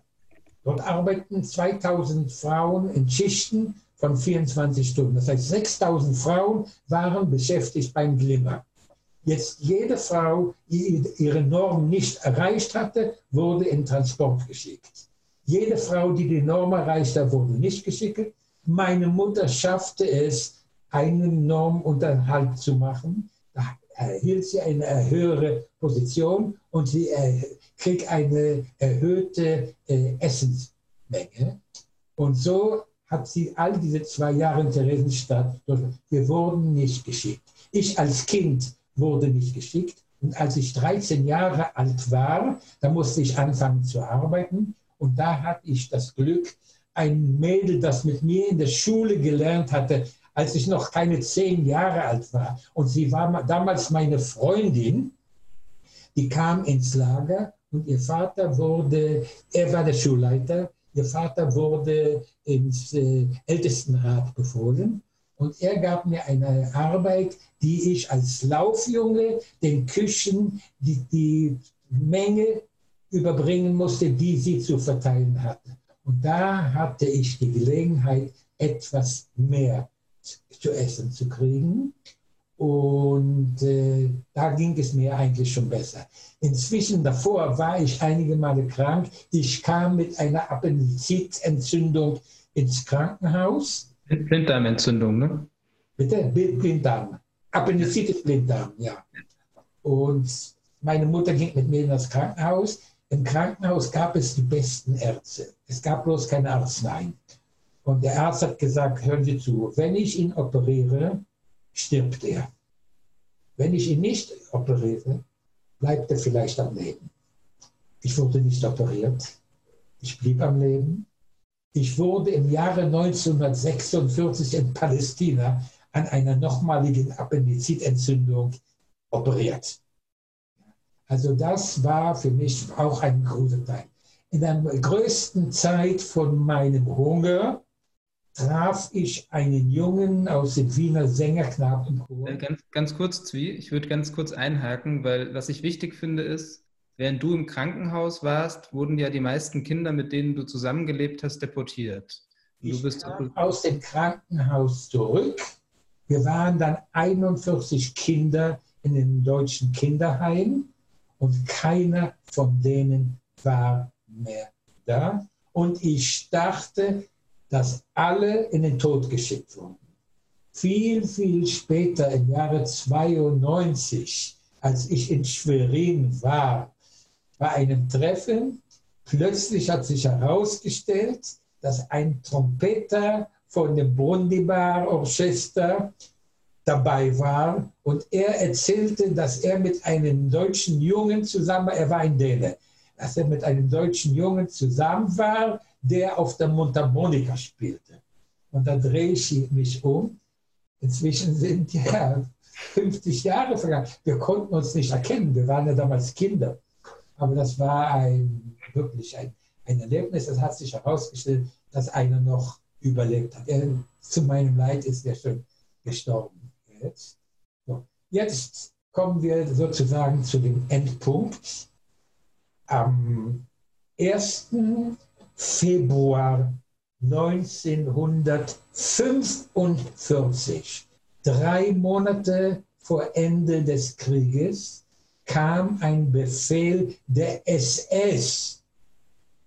Sie wollen 6000 Freiwillige für einen Transport in die Schweiz. Oft hat man uns erzählt, dass anstatt ein Transport in den Osten geht, er geht in deutsche Arbeitslager. Das war ein Bluff. Wir haben nicht geglaubt, aber Papa hat gesagt, wir melden uns. Ich habe gesagt, Papa, du hast gesagt, nicht freiwillig melden. Nein, ich kann nicht mehr weiter, wir melden uns. 4000 wurden sofort ausgeschieden. Wir blieben 2000. Wir mussten nochmals vor der SS defilieren und noch weitere 800 wurden ausgesendet und wir blieben 1200, mussten bei dem SS-Kommandanten vorbei. Papa, und das ging genauso wie bei Dr. Mengele. Das heißt zurück nach der Innenstadt, das heißt in den Zug. Papa kam dabei, in den Zug. Mama kam vorbei in den Zug. Ich kam vorbei in den Zug. Warum weiß ich nicht. Alle drei waren wir in den Zug. Ein Personenzug stand in Theresienstadt. Wir mussten unsere besten Kleider anziehen. Wir stiegen in Personenwagen ein und der Zug fing an zu fahren. Wir waren neun Leute in einem Abteil. Vier auf den Banken ne? und der fünfte musste auf der Erde liegen. Aber ich als kleiner Junge, ich war noch klein, ich wog im Ganzen nur 34 Kilo, lag in dem Gepäcknetz. Und der Zug fing an zu fahren. Wir glaubten nicht. Wir wussten nicht und wir fahren. Deutschland konnte man nicht erkennen. Februar 1945, vom 5. Februar bis 7. Februar fuhr der Zug durch ganz Deutschland. Nur ein Gleis. Auf ein Nebengleis schob man einen Zug mit verwundeten Soldaten der Waffen-SS, damit wir durch können. Ich sehe all das vom Fenster von oben. Ich sehe, dass ganz Deutschland total zerstört ist. Und ich habe so in meinem Herzen gesagt, oh, das ist meine Rache. Dass denen das passiert, das kommt ihnen zu. Und dann plötzlich verteilte die SS jeden einen ganzen Brotleib. Unglaublich. Unglaublich. Vielleicht wollen sie uns masten. Und einige Stunden später bekam der Befehl, den Judenstern runtermachen. Wir wussten, dass auf Judenstern runtermachen Todesstrafe gibt. Kein einziger hat gewagt, das zu machen. Da kam, das ist ein Befehl. Jetzt war das so den Gesetzen den Juden gegenüber, dass ein neuer Befehl den vorigen Befehl annulliert. Und da fingen wir an, ganz, ganz langsam den Judenstern abzutrennen. Und als er runter war, der Stoff war gebleicht und da sah man einen sechseckigen Stern. Und keiner wurde erschossen. Und wir fuhren weiter eine Nacht, Deutschland unter totaler, totaler Verdunkelung. Und wir fahren noch und wir kommen die zweite Nacht und plötzlich sehen wir ein Lichtermeer. Licht im Krieg, das war die Schweiz. Und da fingen wir an zu glauben, dass wir in die Schweiz fahren. Und da blieb der Zug stehen. Die Lokomotive koppelte ab und die SS sagte, wer es wagt, die Tür aufzumachen oder das Fenster runterzumachen, wird sofort erschossen. Und wir wussten nicht, was passiert. Und nach einer halben Stunde koppelte sich die Lokomotive auf der anderen Seite an, am Ende des Zuges und fing an zurückzufahren. Und da dachte ich, dass man mir das Gleiche macht, was Gott mit Moses gemacht hat.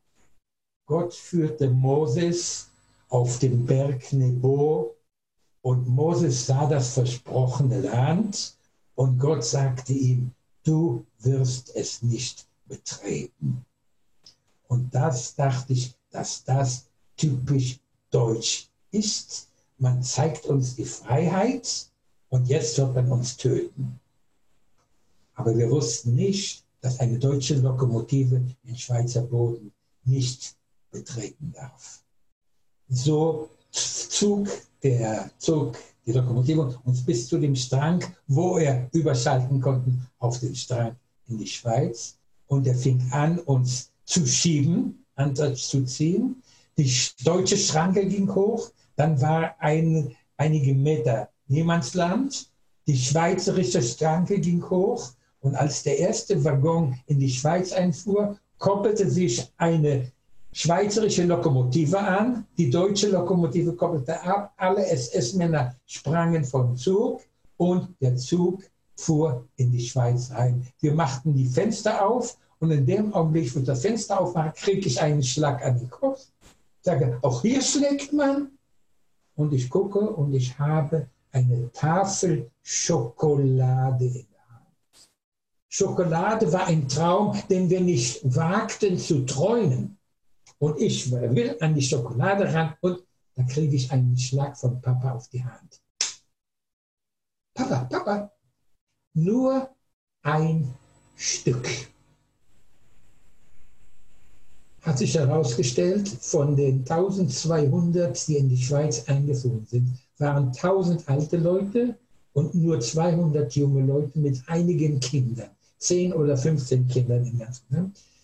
25 Prozent der Alten starben in der Schweiz an Magenzerriss. Man muss sich gewöhnen, nachdem man zwei Jahre nichts gegessen hat sozusagen, der Magen vollkommen zusammengeschrumpft ist und man muss sich gewöhnen daran zu essen. Und wir kamen, wurden in drei Teile eingeteilt, immer 400 Menschen und jeder kam an einen anderen Platz. Wir kamen nach Engelberg, ein wunderschöner Platz, ein Sommer- und Winterresort in das schönste Hotel von Engelberg, aber sechs Wochen Quarantäne. Mit dem besten Essen. Und wir sehen alles, raus dürfen wir nicht. Weiter gefangen. Da ich das einzige Kind dort war, da sagte eine, untersuchen wir den Jungen, ob er krank ist. Er hat mich untersucht. Ich war nicht krank, nur 34 Kilo. Ich durfte raus.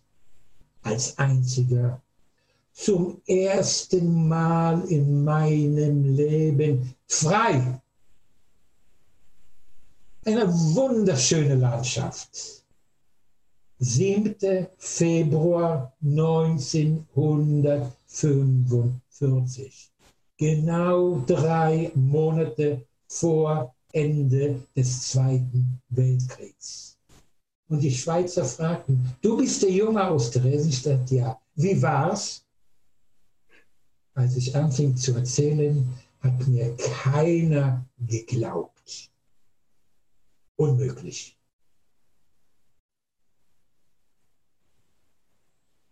Und da traf ich unter anderem einen Pastor, der der Leiter der, des, äh, ich weiß nicht, ein Abt war, der gesagt, komm zu mir, werde katholisch und du wirst ein schönes Leben führen.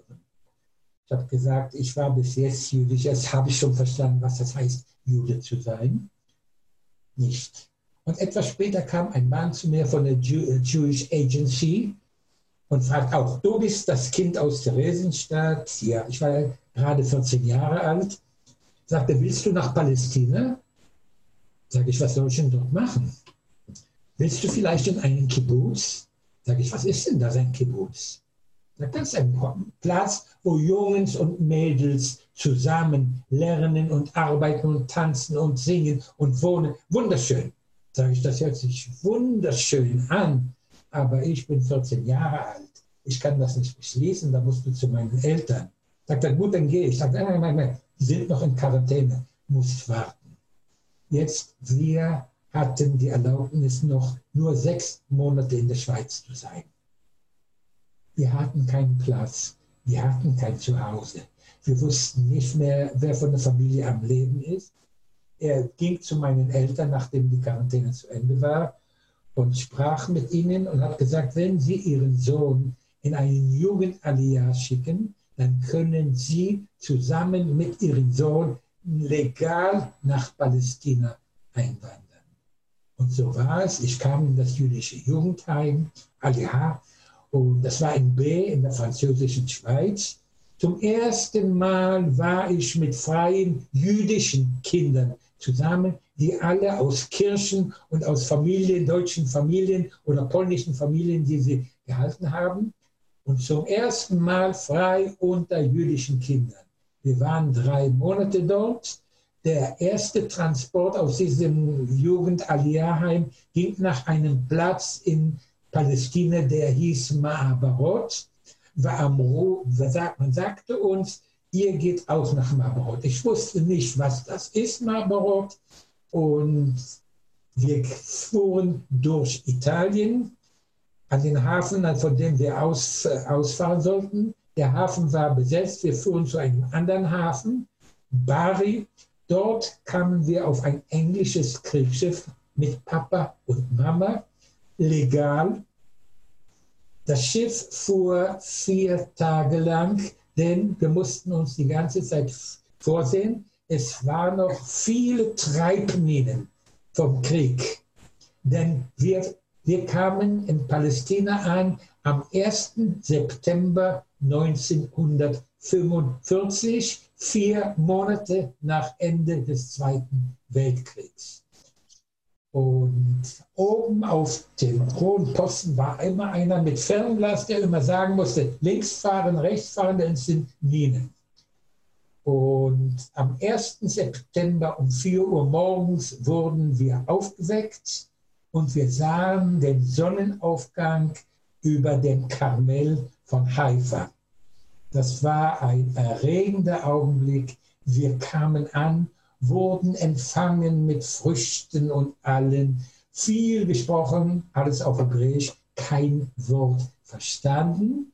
Und dann kamen sie von dort in ein Auffangslager, das heißt Athlet, später war es ein geschlossenes Lager. Und wir Kinder kamen in einen extra Raum, die Eltern in einen anderen Raum.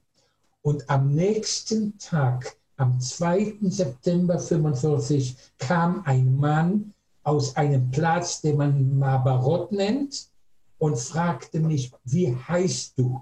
Und ich sagte, Horst Israel Kohn. Und er sagte, du bist kein Israel, du bist ein Horst Kohn. Hast du einen hebräischen Namen? Sage ich, ja, einen hebräischen Namen, einen jüdischen Namen. Hast du einen jüdischen Namen? Ja, Herschel. Sagt er, Herschel, das ist auf Hebräisch Hirsch. Hirsch heißt Zwie. Und sagt er, und hier im Land sagt man nicht Kohn, denn hier im Land sagt man Cohen. Von heute an bist du Zwie Cohen. Die Eltern konnten nicht mit mir, ich fuhr ein bis zwei Stunden von Haifa bis einen Platz, der Kibbutz Mabarot heißt. Und seit dem 2. September 1945 bin ich jetzt schon an die 75 Jahre im Kibbutz Mabarot. Jetzt ist die Frage, wie kam es, dass ein Zug in die Schweiz ging aus Theresienstadt. Und dann hat sich herausgestellt, dass Himmler wollte sich, Heinrich Himmler, wollte sich die Hände reinwaschen und kam mit einem Freund von ihm, der der vorige Präsident der Schweiz gewesen ist, wandte sich an eine steinreiche jüdische religiöse Familie in Kanada und hat sie überzeugt, dass für eine Summe von 5 Millionen Schweizer Franken wir 1200 Juden aufgekauft wurden. Er wollte so eine halbe Million Juden aufkaufen.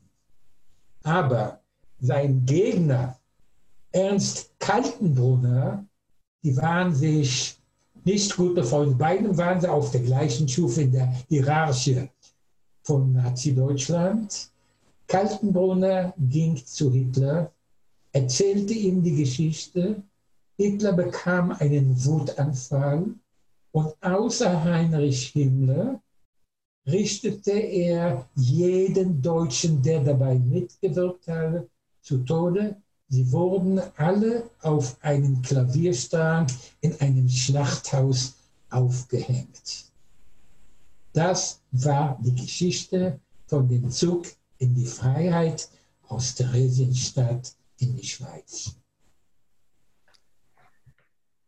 Jetzt wie erstmal vielen, vielen, vielen Dank, dass du uns allen diese Geschichte erzählt hast, deine Geschichte erzählt hast.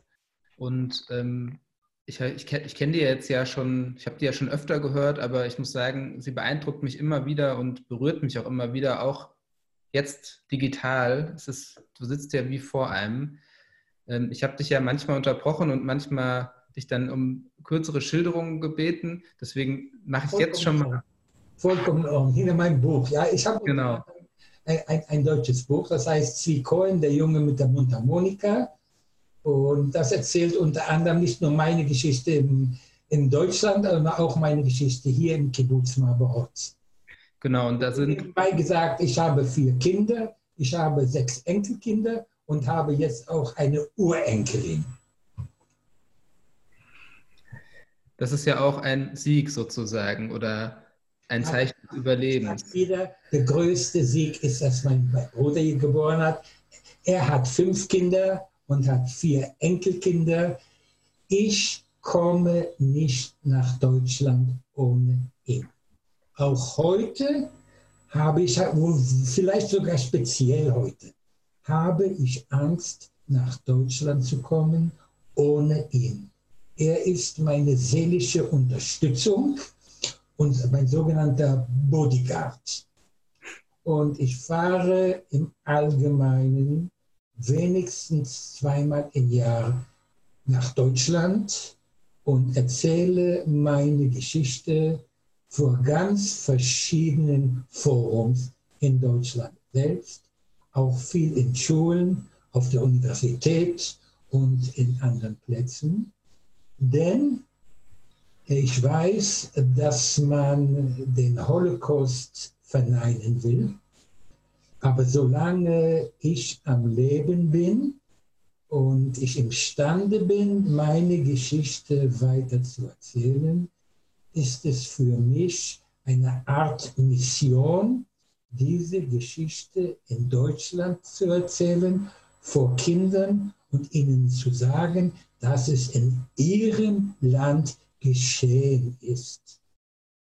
Und dass ich große Angst habe, dass es nochmal geschehen kann. Und ich sage ihm und erzähle ihm, im Allgemeinen gibt es das Sprichwort, was ich nicht weiß, macht mich nicht heiß. Dadurch, dass ich Ihnen meine persönliche Geschichte erzähle und ihm sage, dass ich zwei, zehn, äh, wie nennt man das, Zentrumpunkte habe, die ich erreichen will, Zielpunkte. Einen hier an diesem Platz und den anderen hier an diesem Platz im Herzen und ich ihnen sage, ihr seid die Zukunft Deutschland.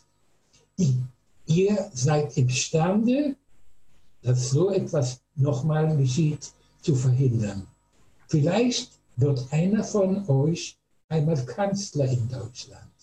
Jetzt wisst ihr, was in eurem Land geschehen ist, verhindert, dass sich sowas nochmal ereignet.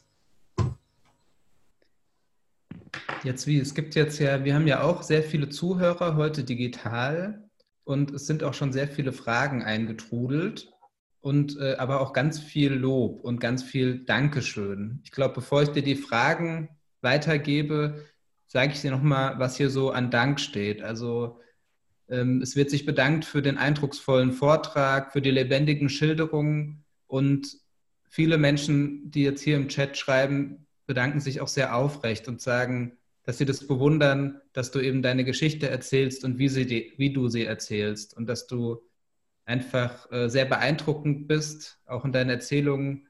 Und ja, es wird sich auch bedankt dafür, dass du diese Kraft aufwendest, immer wieder deine Geschichte zu erzählen. Und dem kann ich mich nur anschließen. Und du hast ja eben schon gesagt, ähm, es sind, es gibt auch in Deutschland, hast du Angst, dass sowas wieder passieren könnte? Und ich fasse mal zwei Fragen aus dem Chat zusammen. Hast du den Eindruck, dass ähm, das durch die AfD schlimmer geworden ist? Siehst du da auch Parallelen zur Zeit des Nationalsozialismus? Ja. Und was kann jeder Einzelne tun, um da was dagegen zu machen und die Erinnerung wachzuhalten und zu verhindern, dass heute was Ähnliches passiert? Äh, die Frage ist so, auch die Nazis fingen mit einer kleinen Gruppe an und jeder sagte, ah, das geht vorüber. Äh, die Frage war eigentlich so, warum geschah das Ganze, der ganze Holocaust, nur in Deutschland? Es gab Pogrome. Die waren in Russland, in Polen teilweise. Systematische Ausrottung des Judentums konnte nur in Deutschland passieren. Der deutsche Charakter ist ein Charakter, der Befehle hören will und Befehle ausführen will. Ich weiß nicht, in welcher Art und Weise auch heute genau dasselbe ist, aber ich weiß, dass ein Teil der Deutschen sich nach Hitler und dem Narzissmus sehnen. Die Frage ist nur, wie viele Leute in Deutschland imstande sind, das zu verhindern. Ich kenne viele Leute, die daran arbeiten, aber das ist nicht die Masse. Daher habe ich große Angst.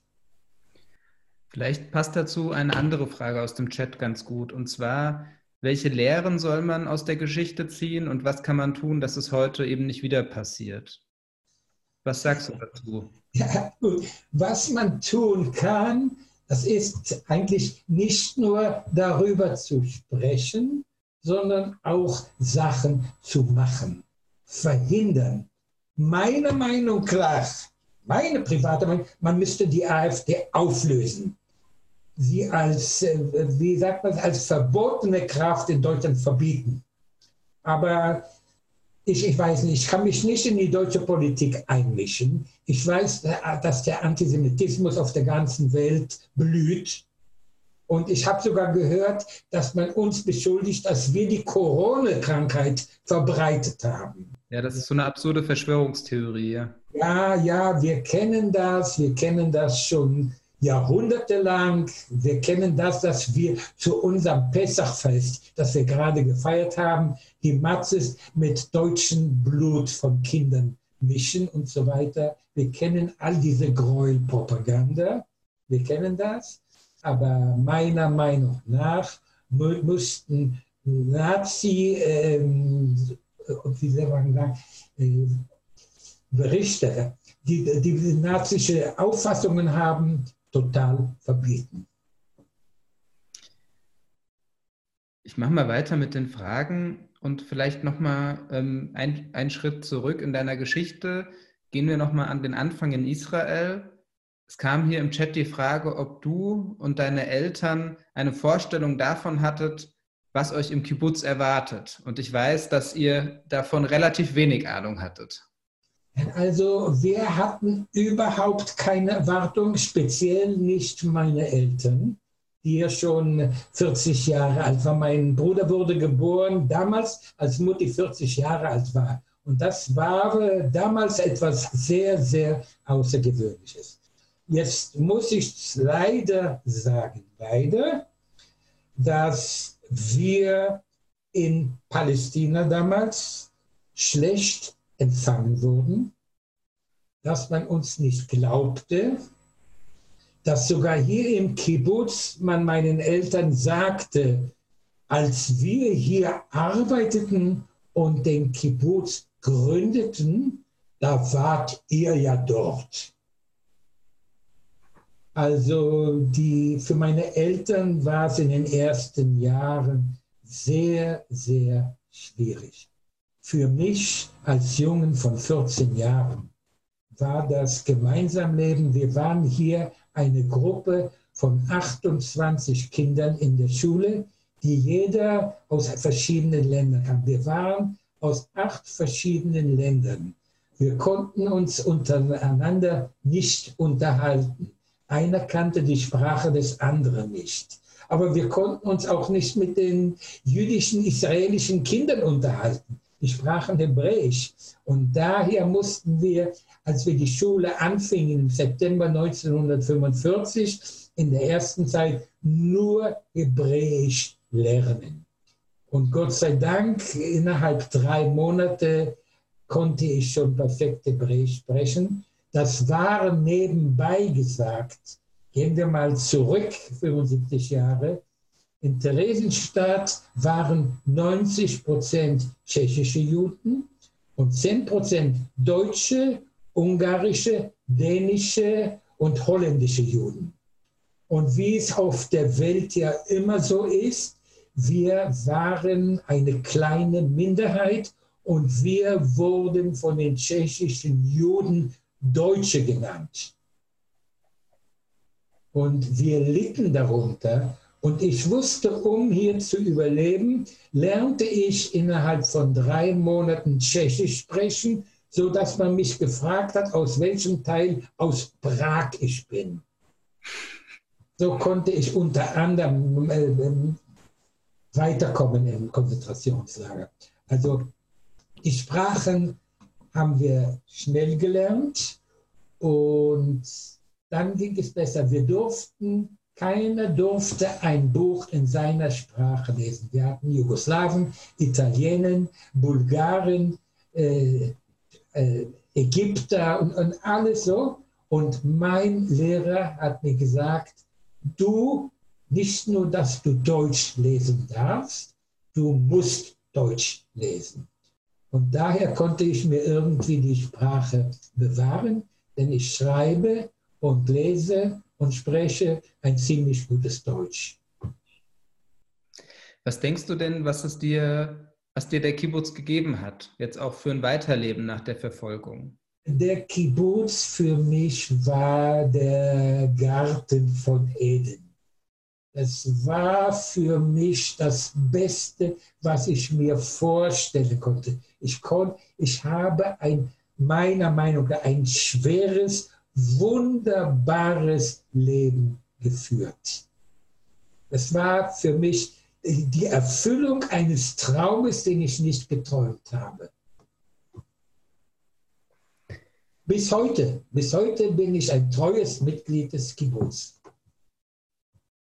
Und du kennst, du kennst den Kibbutz, du weißt, wie das ist, du hast es gesehen, du hast es erlebt. Ja, und ich kann äh, sehr gut verstehen, dass du dich da so wohlfühlst. Ähm, ich habe in meiner Geschichte mal gesagt, sauwohl. Genau. ähm, ich habe, es kommen wirklich noch viele Fragen hier rein und auch wirklich nochmal ganz viel Dank. Ich, ich habe dir das alles kopiert, die ganzen Fragen und auch den ganzen Dank und schicke dir das nachher auch noch per Mail. Ähm, jetzt kam noch die Frage auf, warum du so spät deine Autobiografie geschrieben hast. Ob es einen Wendepunkt gab, wo du angefangen hast, deine Geschichte zu erzählen. Ja, jahrelang, jahrelang habe ich geschrieben. Der erste Punkt, wo hier in Israel die Leute anfingen zu verstehen, was wir durchgemacht haben, war bei dem Eichmann-Prozess. Und der zweite Punkt war im Jahre 1973, als wir unverhofft im Krieg von 73 fast dachten, dass wir vernichtet werden. Aber wir können uns in Israel nicht leisten, einen Krieg zu verlieren. Und leider sind wir von allen Seiten umgeben mit Leuten, die uns nicht allzu gern haben und die uns gern woanders gesehen hätten. Aber so ist das nun. Und ich hatte die Ehre, unter anderem Soldat im jüdischen Militär zu sein im Jahre 1950. Und das war auch für mich einer der großen Augenblicke in meinem Leben. Nochmal kurz vielleicht zur Autobiografie, weil die Frage kam, warum das so spät geschrieben wurde. Ich glaube, in, veröffentlicht wurde in Deutschland, das war ja auch ein bisschen Zufall. Du hast die Biografie schon auf Hebräisch geschrieben und dann kamen eben Elisa Markowski und Jörg Huber, die das Buch mit dir gemacht haben, nach Israel in den Kibbutz. Und über Jahre haben sie dich per Skype immer wieder interviewt und dann gemeinsam mit dir das Buch auf Deutsch erarbeitet. Also das war jetzt. Ich kann auch das genau erklären. Meine Töchter, ich habe drei Töchter und einen Sohn. Meine Töchter wollten die ganze Zeit, dass ich ein Buch schreibe. Und ich wollte nicht. Ich sagte, wenn ich persönlich von Auge zu Auge mit dem Publikum spreche und ihnen meine Geschichte erzähle, dann komme ich meistens genau an meine Zielpunkte an es geht ins Gehirn, es geht ins Herz. Ich glaubte nicht, dass in einem Buch kann ich mich so ausdrücken, wie ich es frontal mache. Und daher war ich die ganze Zeit dagegen, ein Buch zu schreiben. Und ich sagte meinen Kindern, wenn ich das Alter von 85 Jahren erreichen werde, kann sein, dass ich das Buch schreiben werde. Und da kam eine Familienmitgliederin an mich heran und sagt, du hast das deinen Töchtern versprochen. Ich bin bereit, dich zu interviewen, ein Buch zu schreiben. Und da war ich bereit. Und so ist es in dem hebräischen Buch geschehen. Und äh, dann kam ich auch wieder unter Zufall äh, mit Elisa und Jörg zusammen.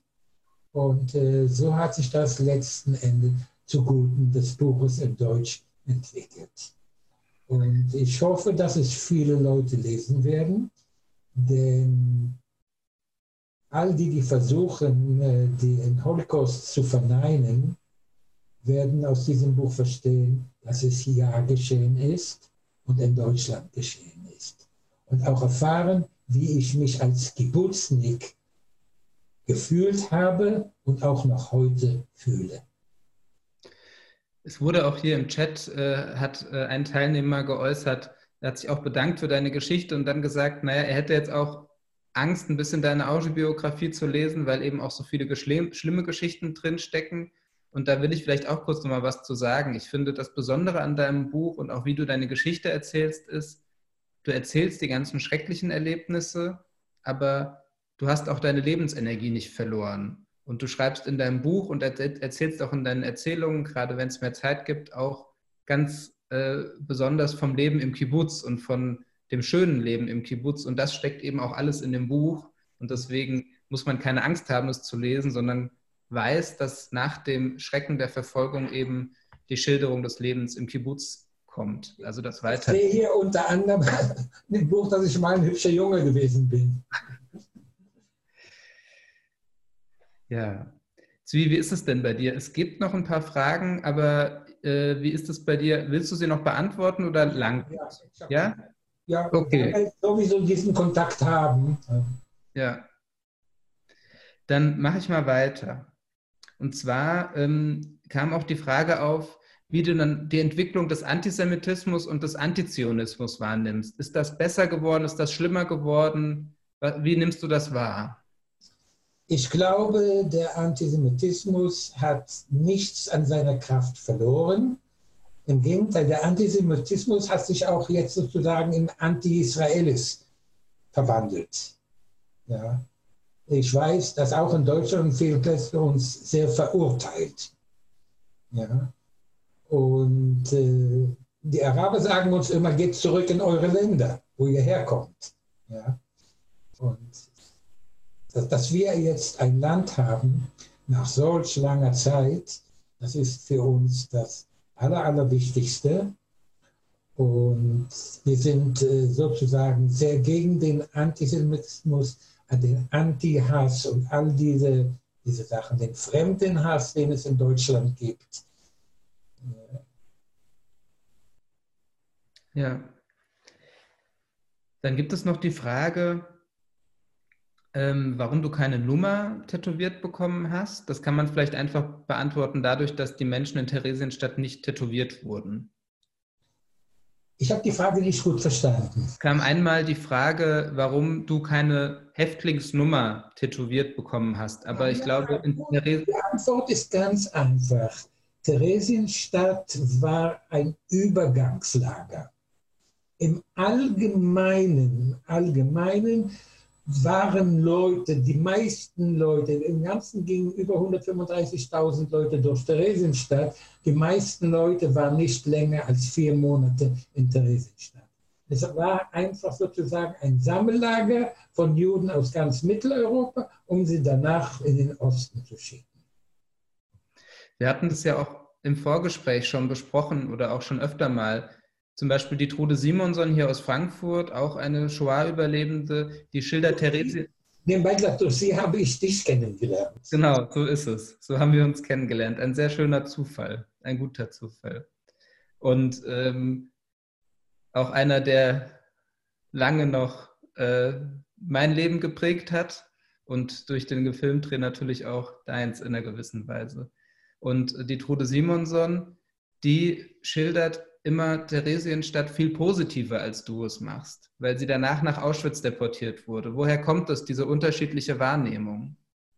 Gut, also wie ich schon erwähnt habe, Theresienstadt war ein Übergangslager und der Hunger war fürchterlich, aber es gab Musik, es gab Vorträge, es gab alles für mich, ich kannte ja Gott sei Dank nichts Schlechteres. Für mich war es die Hölle.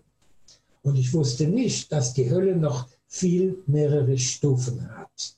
Ich kannte Auschwitz nicht, Gott sei Dank nicht. Und daher, dass alle, die in Theresienstadt waren und dann nach Auschwitz kamen und überlebten, haben ja viel Schlimmeres durchgemacht als ich.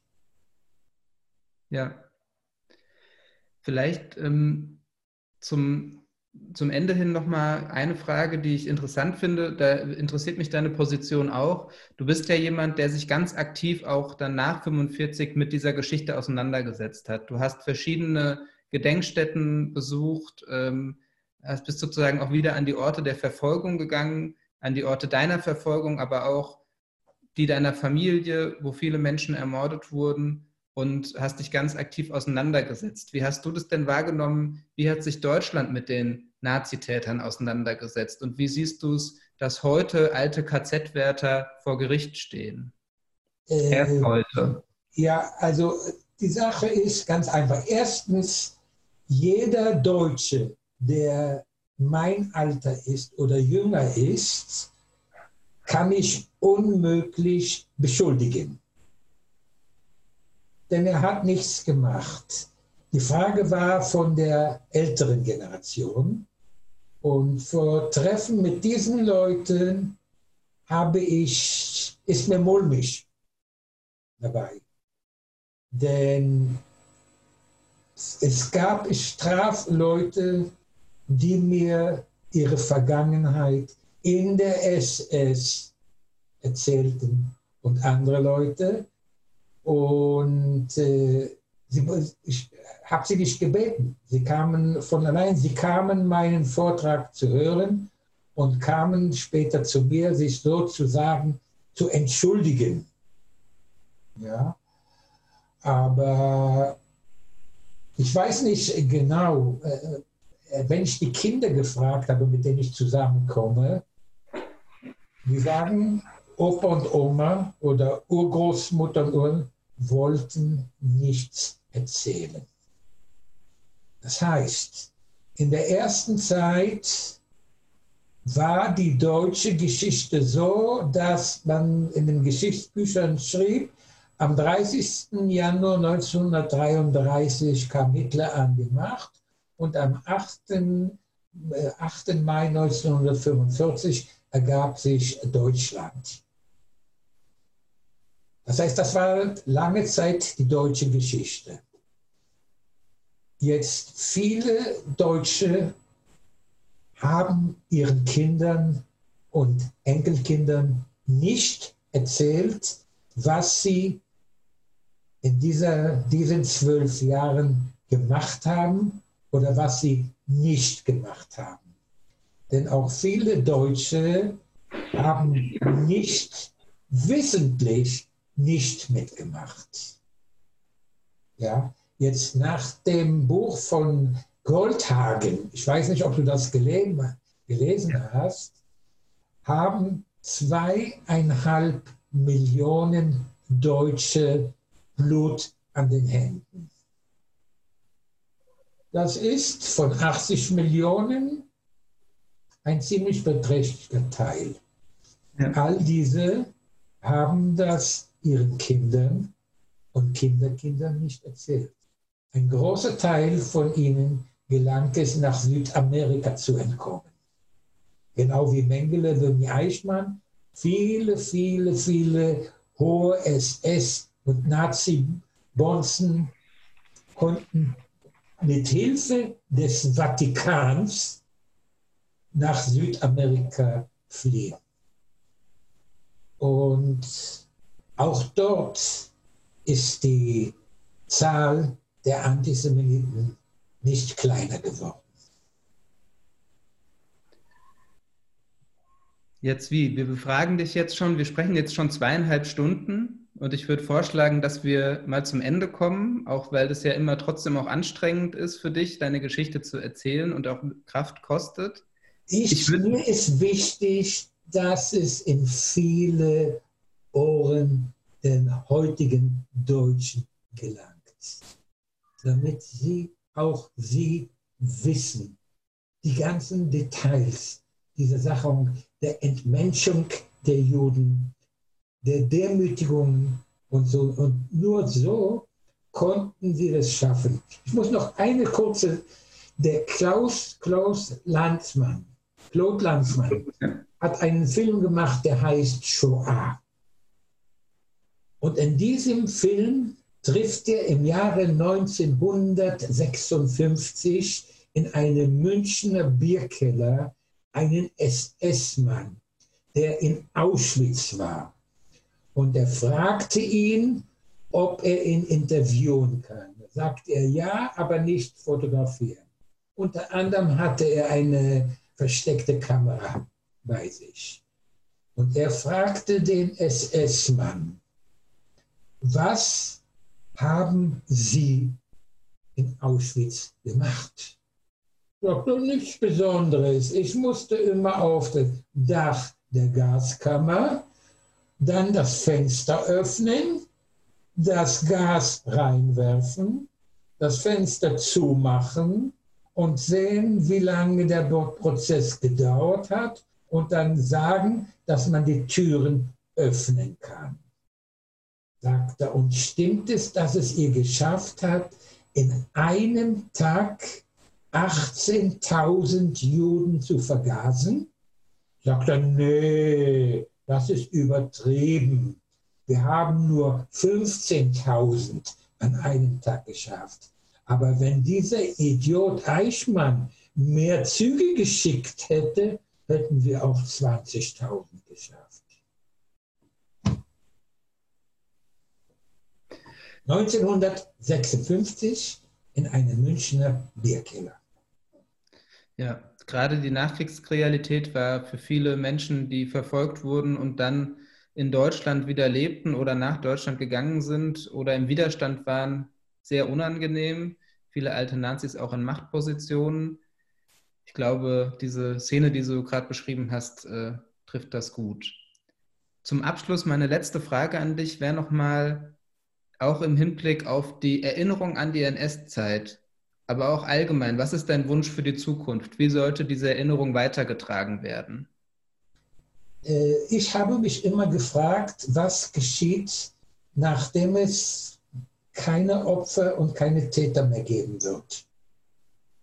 Und ich weiß nicht, wie es weitergeht. Denn ich weiß schon, dass man zu meinen Lebzeiten den Holocaust verneint. Wenn dann keiner mehr ist, der die wahre Geschichte erzählen kann, dann weiß ich nicht, was sein wird, denn dann wird es schon Historie sein. Und Historie ist nichts anderes als der Hundertjährige Krieg und die Französische Revolution und so weiter und so weiter. Das ist die Frage. Und daher will ich ja und meine ich, dass es so wichtig ist, solange es noch Zeitzeugen gibt, die imstande sind, ihre Lebensgeschichte zu erzählen. Und wenn das aufgenommen wird, dann kann sein, dass auch in der Zukunft es verhindert wird. In diesem Sinne, Zwi, danke ich dir nochmal, dass du uns deine Geschichte heute erzählt hast. Aus Israel, online so, dass alle, die Deutsch sprechen, jetzt sozusagen deine Geschichte auch anhören können. Ob sie hier in Deutschland sind, in Frankfurt oder wo auch immer auf der ganzen Welt, ist es möglich, in der digitalen Form dir zuzuhören. Ich bedanke mich bei dir, dass du das gemacht hast. Ich glaube, das war auch das erste Mal. Und was du gerade gesagt hast, glaube ich, verweist auch auf eine Verantwortung von Menschen, die dir zuhören oder auf eine Aufgabe. Sozusagen, du gibst deine Geschichte weiter und damit ist sie ja auch weiter erzählbar und weiter tragbar. Und ich denke, das ist ein ganz wichtiger Punkt. Darum ist mir das so wichtig.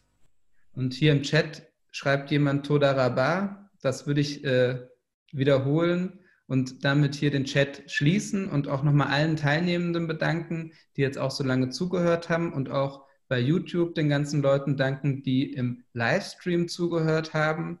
Und genau, ich beende jetzt hier die Sitzung und rufe dich gleich nochmal persönlich an, Zwi. Also inzwischen Shalom, Shalom. Und eine Sache habe ich noch vergessen. Und zwar äh, nochmal wirklich ans Herz legen, Zwies Autobiografie und unser Film Erhobenen Hauptes Überleben im Kibbutz Maberot gibt es auch kostenlos online. Ähm, genau.